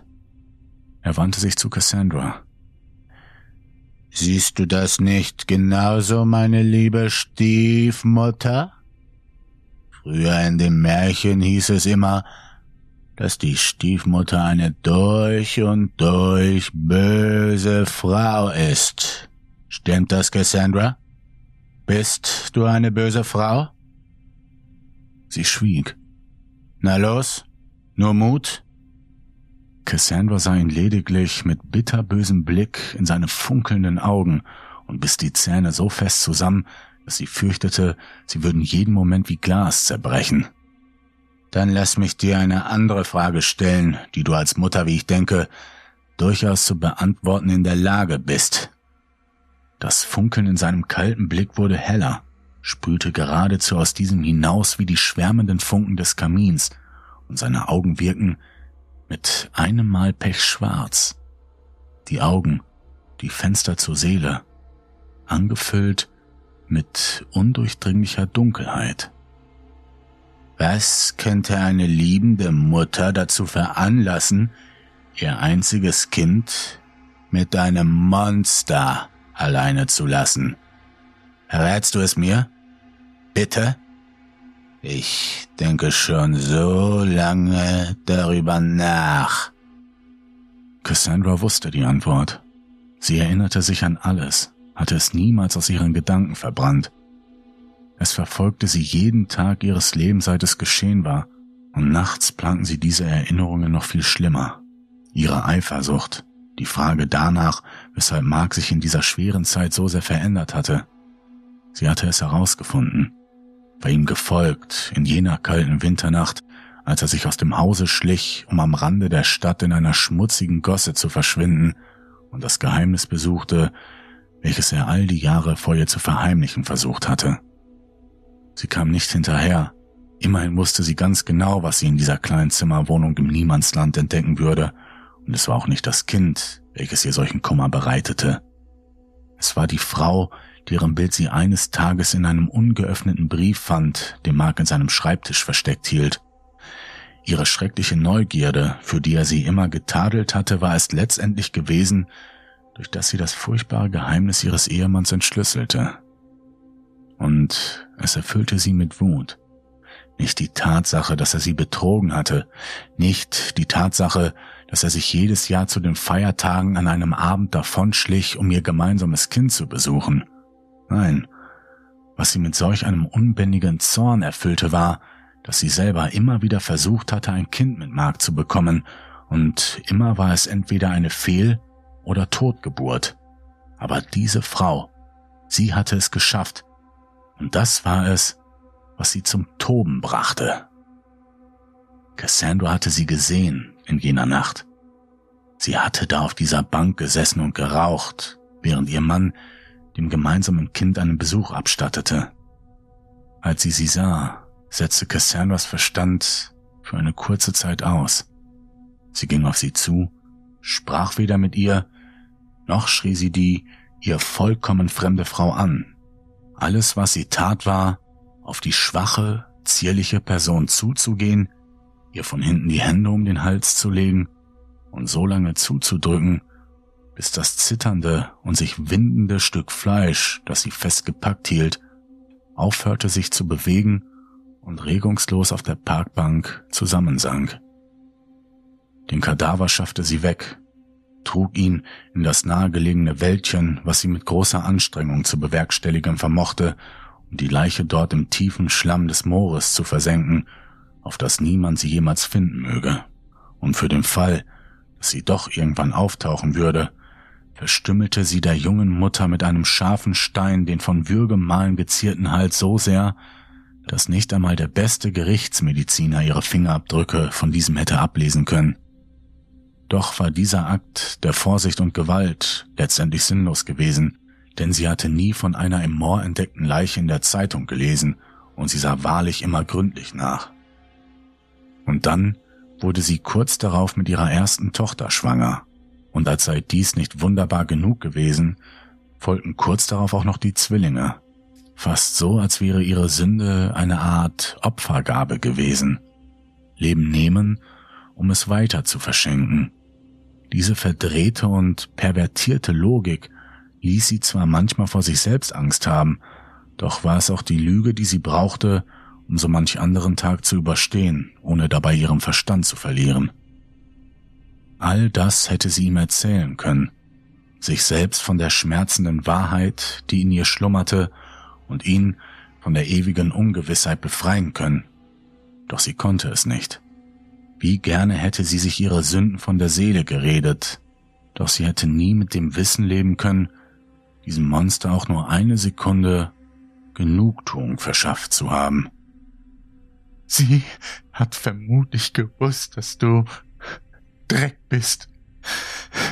Mütter lächeln zwar viel, aber oft nur, weil sie darunter die Wahrheit verbergen, die sie ihren Kindern nicht zeigen können, nämlich, dass sie der Grund dafür sind, dass ihr Leben so beschissen läuft. Sie hat dich nicht geliebt. Sie hat dich vermutlich ebenso sehr gehasst wie dein Vater. Die Worte flogen ihm mit einer giftigen Ladung Speichel ins Gesicht, und ohne auch nur ein weiteres Wort zu sagen, erhob er sich, ging hinüber zu den Kartons und warf eines von ihnen ins Feuer, ohne sich auch nur noch einmal zu den beiden Menschen umzudrehen, die sein Leben hatten verbrennen lassen. Die Vorstellung ist vorbei. Das Feuer fraß sich durch die Pappe und offenbarte das leere Innere. Cassandra atmete erleichtert auf, während sich der verlorene Sohn auf eines der verbliebenen Pakete setzte und leeren Blickes in die Flammen sah, in denen er all die schönen Dinge sah, die ihm ewig verwehrt worden waren. Ohne Vorwarnung ertönte neben Cassandra plötzlich ein lautes Krachen, und ehe sie sich der Situation bewusst wurde, sah sie Mark, der es unbemerkt geschafft hatte, sich seiner Fesseln zu entledigen, wutentbrannt vorwärts stürmen. Noch bevor sich der Mörder ihrer noch unbekannten Tochter umdrehen konnte, hatte Mark ihn bereits zu Boden gerissen und damit begonnen, wie ein Berserker auf ihn einzuprügeln. Der Mann begann Blut zu spucken, sein weißer Bart färbte sich alsbald rot, doch machte er nicht einen Versuch, sich zu wehren. Stattdessen fing er plötzlich an, wie ein Wahnsinniger, der auch in den Augen der beiden war, zu lachen. Was ist so komisch? schrie Mark und prügelte weiterhin auf ihn ein. Was zur Hölle ist so komisch? brüllte er, und mit jedem Wort schmetterte seine Faust erneut in das Gesicht seines am Boden liegenden Sohnes. Ein fürchterliches Knacken ertönte, und Cassandra entnahm diesen Laut, dass Mark ihm den Kiefer gebrochen haben musste. Gut so, dachte sie, das würde sein ekelhaftes Grinsen auf ewig entstellen. Nun begann auch sie kräftig mit dem Stuhl zu ruckeln, warf sich nach links und nach rechts, bis der Stuhl schließlich kippte und so stark auf dem Boden aufschlug, dass er zerbrach und sich ihre Fesseln lockerten. In Windeseile lief sie an Mark und dem Monster, auf welches er immer noch einschlug, vorbei und öffnete eines der Pakete. Es war das leere, welches übrig geblieben war. Du hättest brennen sollen, nicht meine Kleine, dachte sie sich innerlich, doch blieb keine Zeit zu verlieren. Sie öffnete ein weiteres Paket und blickte auf den kleinen, zusammengekauerten Körper von Fiona hinab. Schnell erhob sie sich, um den anderen Karton zu öffnen, als ihr etwas auffiel. Cassandra betrachtete stumm und zitternd den Verschluss der Geschenke. Mein Gott, flüsterte sie und riss panisch die Oberseite des Präsentes auf. Es war Paulina. Maler war es gewesen, die mit stummem Schrei in den Flammen starb. Doch selbst das rückte in den Hintergrund, als Cassandra ihren Arm ausstreckte und ihre Hand auf Paulinas Brust legte. Mark blickte auf. Sind Sie okay? Er erhielt keine Antwort. Cassandra schwieg und alles, was den Raum erfüllte, war das schier niemals enden wollende Lachen ihres unerwünschten Besuchers. Cassandra, sind die Mädchen okay? Sie konnte es nicht fassen. All der Schmerz und die Mühe. Wofür? Cassandra konnte kaum begreifen, wie ein Mensch nur solch etwas abartig Böses tun konnte. Cassandra! Sie sah auf und wandte sich langsam ihrem Mann zu. Sie atmen nicht. Mark stockte, während das irre Lachen umso lauter wurde.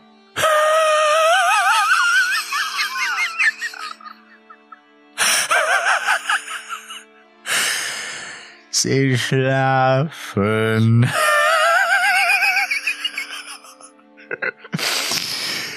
Ich hab's euch ja gesagt. Sie schlafen tief und fest.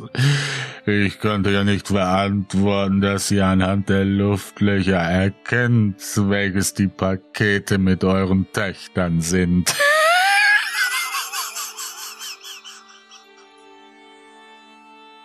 Mark konnte als Reaktion auf sein Lachen nicht einmal mehr weiter auf ihn einprügeln. Er taumelte und sackte zu Boden, blickte seiner Frau in die Augen, die den leblosen Körper von Fiona in den Armen hielt und verzweifelt versuchte, das erstickte Mädchen wieder aufzuwecken. Bitte, wach, wach, wach auf, Liebling. Wach doch bitte wieder auf. Doch sie wollte nicht mehr atmen. Wie fühlt es sich an, Cassandra? Sag mir, willst du nicht lächeln, anstatt zu zeigen, was du gerade wirklich fühlst?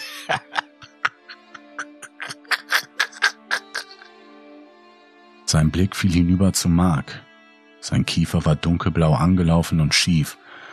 Doch obwohl ihm das Sprechen schwer zu fallen schien, hielt es ihn nicht davon ab, das zu sagen, weshalb er dieses Haus überhaupt erst betreten hatte.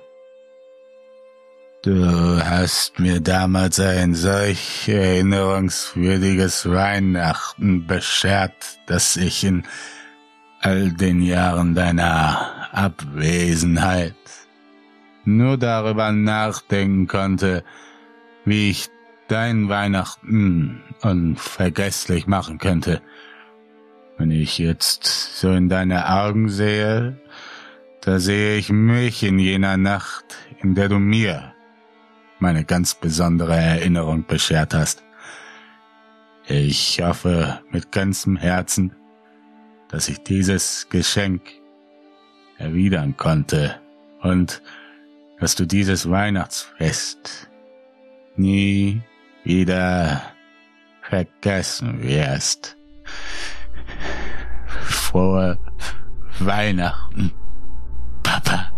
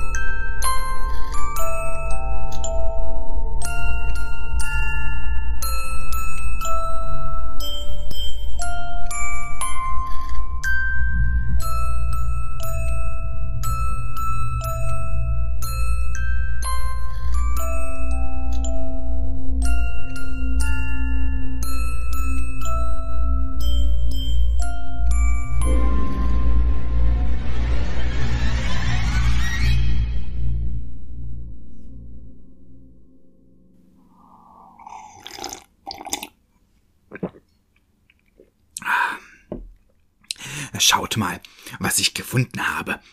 Ein paar Geschenke. Sie werden nicht für alle reichen, aber vielleicht findet sich in einem Jahr eine Geschichte, die wir alle genießen können. So wie die nächste von Warnum, gesprochen von Lukas Horrorkabinett. Auch dir wünsche ich ein wunderschönes Weihnachtsfest. Sie heißt Der Fremde, der den Weg nach Hause kannte.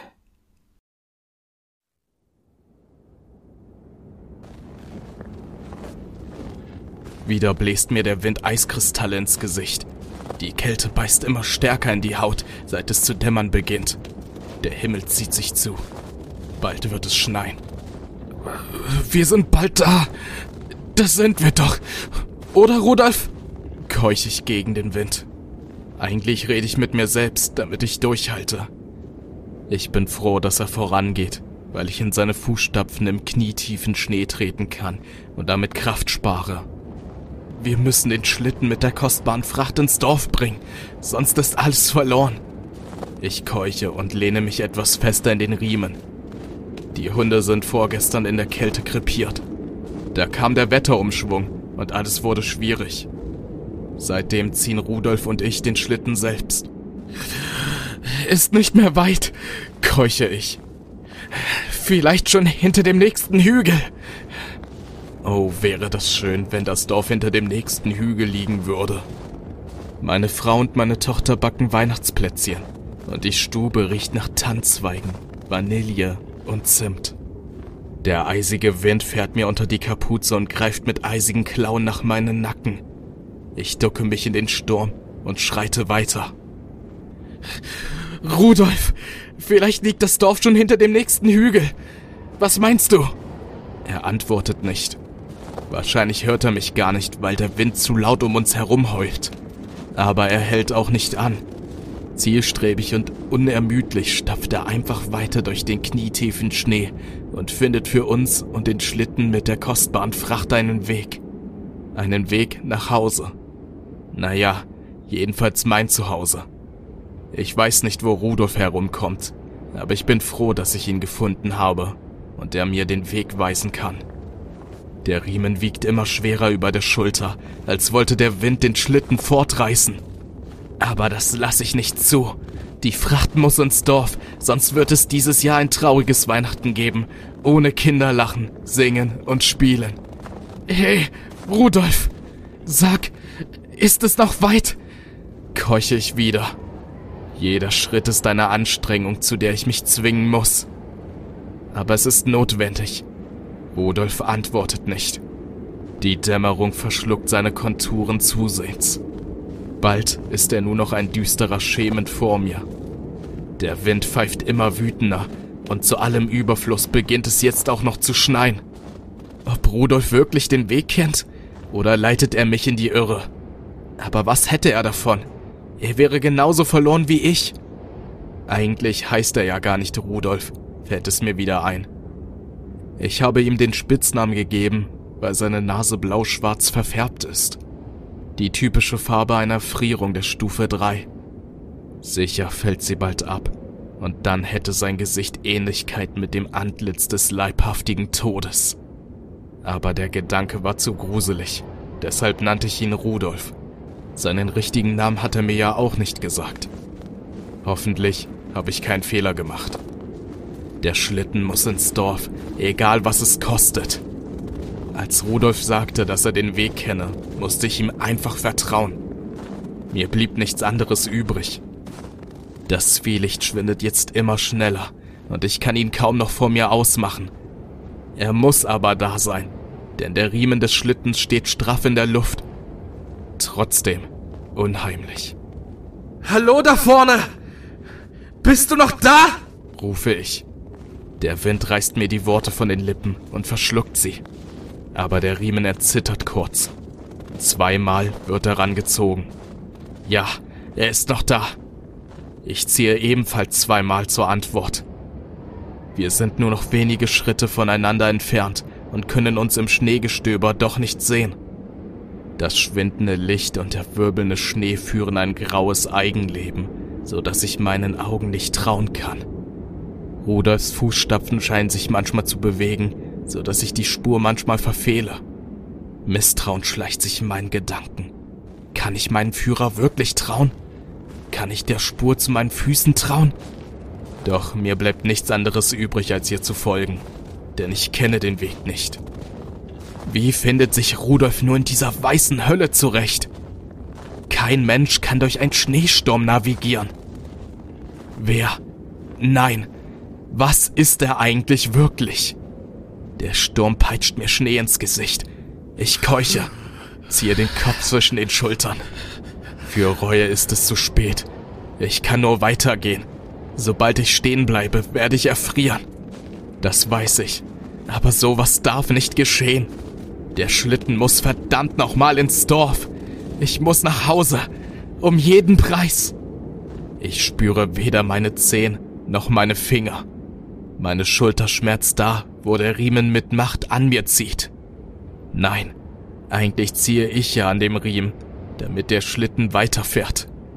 Was für ein Pech, dass die Hunde erfroren sind. Die armen Hunde. Gute, treue Tiere waren das. Sie fehlen mir.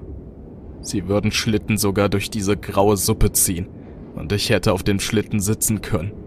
Vielleicht wäre ich auch schon längst wieder zu Hause. Ach, wenn ich doch schon zu Hause wäre. Vor dem prasselnden Kaminfeuer könnte ich meine Hände wärmen, den warmen Schein des Feuers im Gesicht fühlen, statt des eisigen Windes. Aber so weit ist es noch nicht. Ich muss erst den Schlitten ins Dorf bringen. Wenn ich versage, fällt Weihnachten dieses Jahr aus. Die verheulten Gesichter will ich mir gar nicht vorstellen. Der Sturm gaukelt mir schemenhaft aus dem Augenwinkel vor. Monster greifen mit entstellten Klauen nach mir. Mehr als einmal erschrecke ich mich vor dem Brausen, das die Stimme meiner Liebsten nachzuahmen scheint. Rudolf! Der Sturm wird immer schlimmer. Merkst du das auch? Ich bin mir nicht sicher, ob Rudolf davon überhaupt etwas merkt. Er scheint überhaupt keine Notiz vom Wind zu nehmen. Er schreitet weiter wie ein Uhrwerk. Im Gegensatz dazu kämpfe ich mit meinen Beinen, die immer schwerer werden. Jeder Schritt wird zu einer Überwindung, die ich nur mit größter Konzentration und Willenskraft bewältige. Noch ein Schritt und noch ein Schritt. In drei Schritten sehe ich sicher das Dorf aus der Ferne. Dann ist es nicht mehr weit. Dann kann ich im warmen Bett liegen und schlafen. Ja, schlafen. Oh, ich bin so müde. Jemand packt mich grob an der Schulter. Ich reiße die Augen auf und finde mich am Boden liegend wieder. Der Schnee reflektiert nur noch schwach das letzte Zwielicht. Aber trotzdem sehe ich Rudolf, der sich zu mir herunterbeugt. Die Nase ist abgefallen. Jetzt sieht er wirklich wie der leibhaftige Tod aus. Entsetzen packt mich. Ich schreie, schlage seinen Arm weg, bin bereit, um mein Leben zu kämpfen.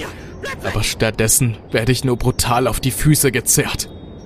Rudolf schüttelt mich und brüllt mich an. Es ist ein animalischer Laut ohne Worte. Mein Blick klebt an der Stelle, wo eigentlich seine Nase sein sollte.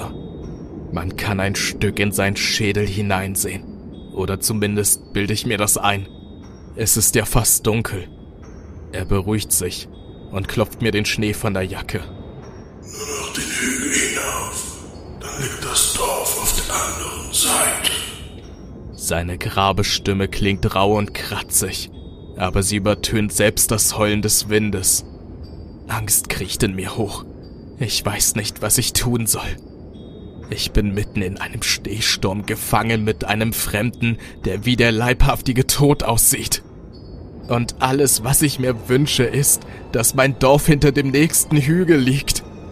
Kann ich ihm trauen, oder liest er meine Gedanken, um mich in die Irre zu leiten und meine kostbare Fracht zu stehlen? Ich brauche die Fracht. Das Dorf braucht die Fracht. Vor allem aber meine Tochter. Ohne diese Fracht gibt es nie wieder ein Weihnachten. Unfähig zu reagieren, starre ich einfach in sein Gesicht. Dieses deformierte, missgestaltete Gesicht voller Erfrierung und ohne Nase. Die Furcht droht mich zu überwältigen. Plötzlich packt mich Rudolf und zwängt mir etwas zwischen die Zähne. Eine würzige, heiße Flüssigkeit rinnt meine Kehle hinunter. Und ich merke erst jetzt, wie durstig ich bin. Der Trank ist sirupartig und schmeckt gleich nach Haselnuss und Honig. Plötzlich wird mir ganz leicht ums Herz. Auch mein Körper scheint mit einem Mal alle Beschwerden der Reise zu vergessen.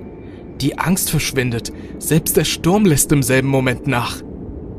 Ich werfe Rudolf einen verwirrten Blick zu und keuche ein. Dankeschön. Aber er schüttelt nur den Kopf. Das hält nicht lange. Erwidert er.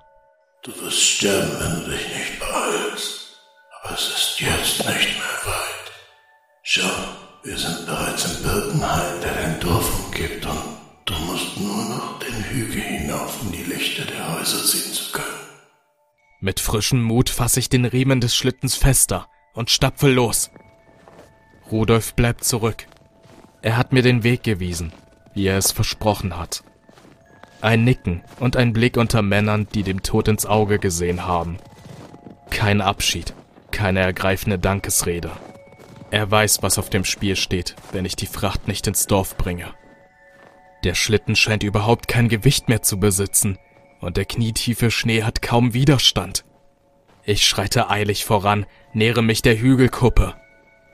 Kurz bevor ich ins Tal sehen kann, spüre ich jedoch schon, wie die Wirkung des Trankes nachlässt und der Wind wieder grässlich an mir zerrt.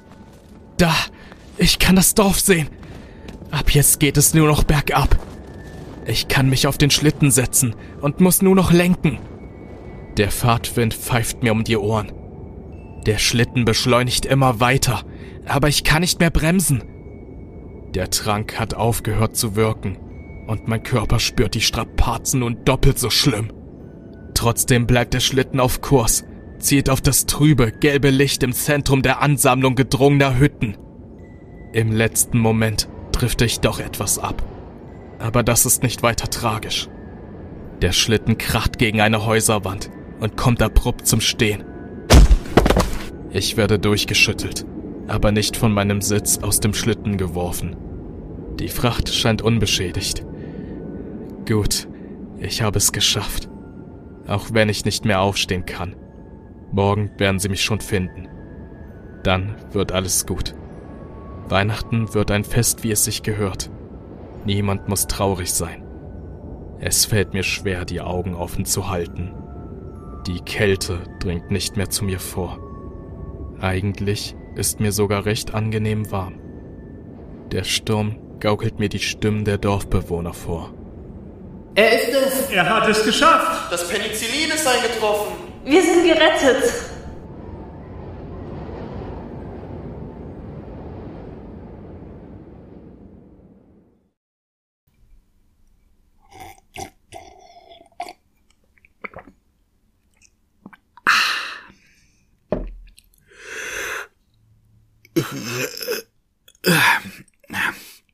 Jetzt ist es äh, doch schon spät geworden. Eine letzte Geschichte zum Abschluss hab ich noch und dann werfe ich euch raus. Vom lieben Awake Creepypasta. Viel Glück und Gesundheit wünsche ich dir. Er nennt die Geschichte Krampus.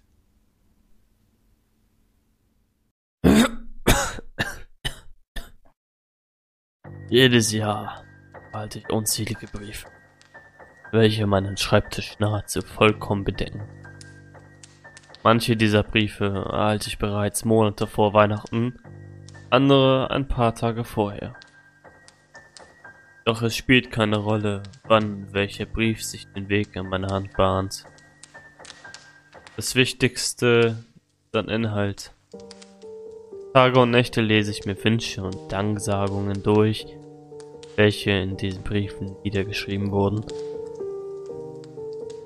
Manche bringen mich zum Schmunzeln, manche gar zum Lachen. Und wieder andere lassen mich meinen Kopf schütteln und fassungslos werden. Die Vielzahl ist groß und die Entscheidung, welcher dieser Verfasser denn nur eine gute oder böse Seele ist, umso schwerer. Doch Sünder müssen erkennen. Sünder müssen erkennen, dass Weihnachten ein Fest der Liebe und Zuneigung füreinander ist. Und so bekommen auch diese eine gewisse Aufmerksamkeit. Dafür groß sie ausfällt, liegt nicht an mir, der Investigender. Wir arbeiten nicht allein. Und damit meine ich natürlich nicht meine Elfen und Wichtel. Das ist doch völliger Blödsinn. Sowas gibt es nicht. Nein, nein, nein. Ich rede von meinem geschätzten Kollegen, welcher mich seit Tag 1 zu Beginn der Weihnachtszeit begleitet und eure sündhaften Seelen in seine Obhut nimmt. Sagen wir, er hat ein Gespür für sowas. Ich gebe ihm die Briefe, welche ich gelesen habe, durch die engen Gitterstäbe an den schweren Eisenketten entlang, in seine knöchige Hand. Sein Knurren sowie seine scharlachroten Augen geben mir immer wieder einen kleinen Schau über meinen Rücken. Auf den ersten Blick wirkt er wie eine dumme Kreatur, welche ausschließlich nach Blut lächst. Doch dann zieht er sein in Lammfell gehülltes Buch aus seinem mit rot befleckten Fell heraus und notiert sich den Namen sorgfältig. Hinterher, als er den Verfasser als Sünder entlarvt, verschlingt er den Brief in einer geradezu perversen Szenerie. Er hat Hunger. Kann man es ihm verübeln? Immerhin bekommt er ganze Jahr über nichts. Die Knochen in seinem Käfig liegen schon seit langem in der Ecke aufgetürmt. Selbst das Geweih hat er verspeist. Ah, scheint als bräuchte ich ein neues Gespann von meinem Schlitten. Keine Angst, mein Freund.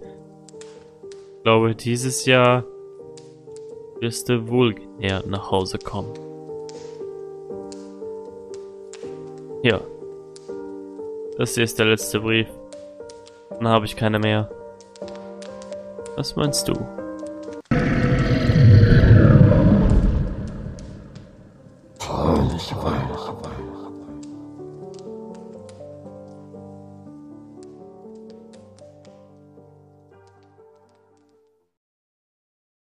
So, jetzt wünsche ich euch allen ein wunderschönes Weihnachtsfest. Lasst euch schön beschenken und denkt dabei immer an eins. Immer schön gruseln.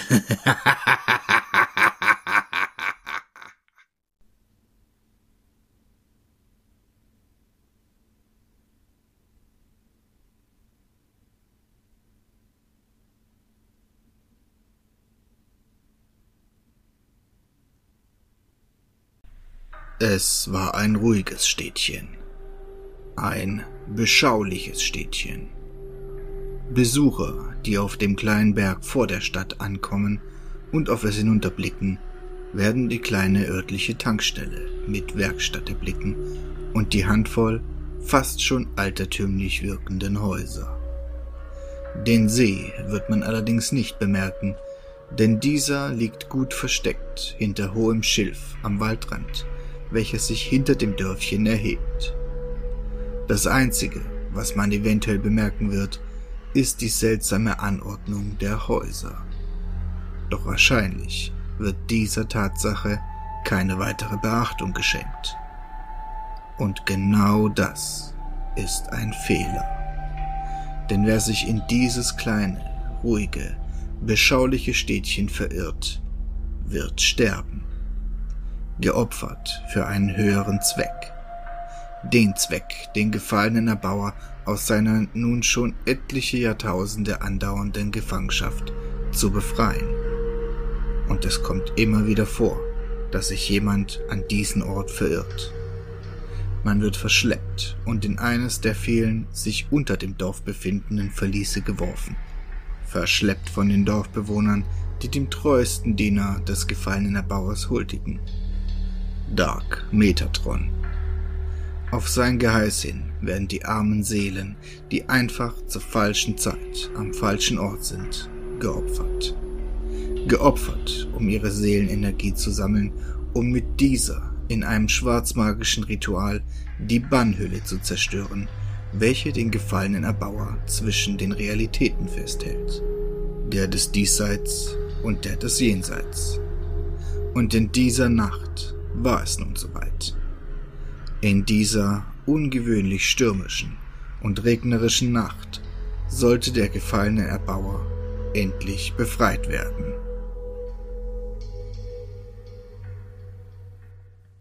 Gut gemacht, meine Diener. Endlich habt ihr es geschafft und genug Seelenenergie zusammen. In wenigen Stunden werden wir die Schwärze dieses Höllensturms ausnutzen und nicht nur die Schrecken des Jenseits auf diese Welt loslassen, sondern auch endlich den gefallenen Erbauer aus seinem Exil befreien. Macht euch bereit, die Hölle auf Erden zu entfesseln.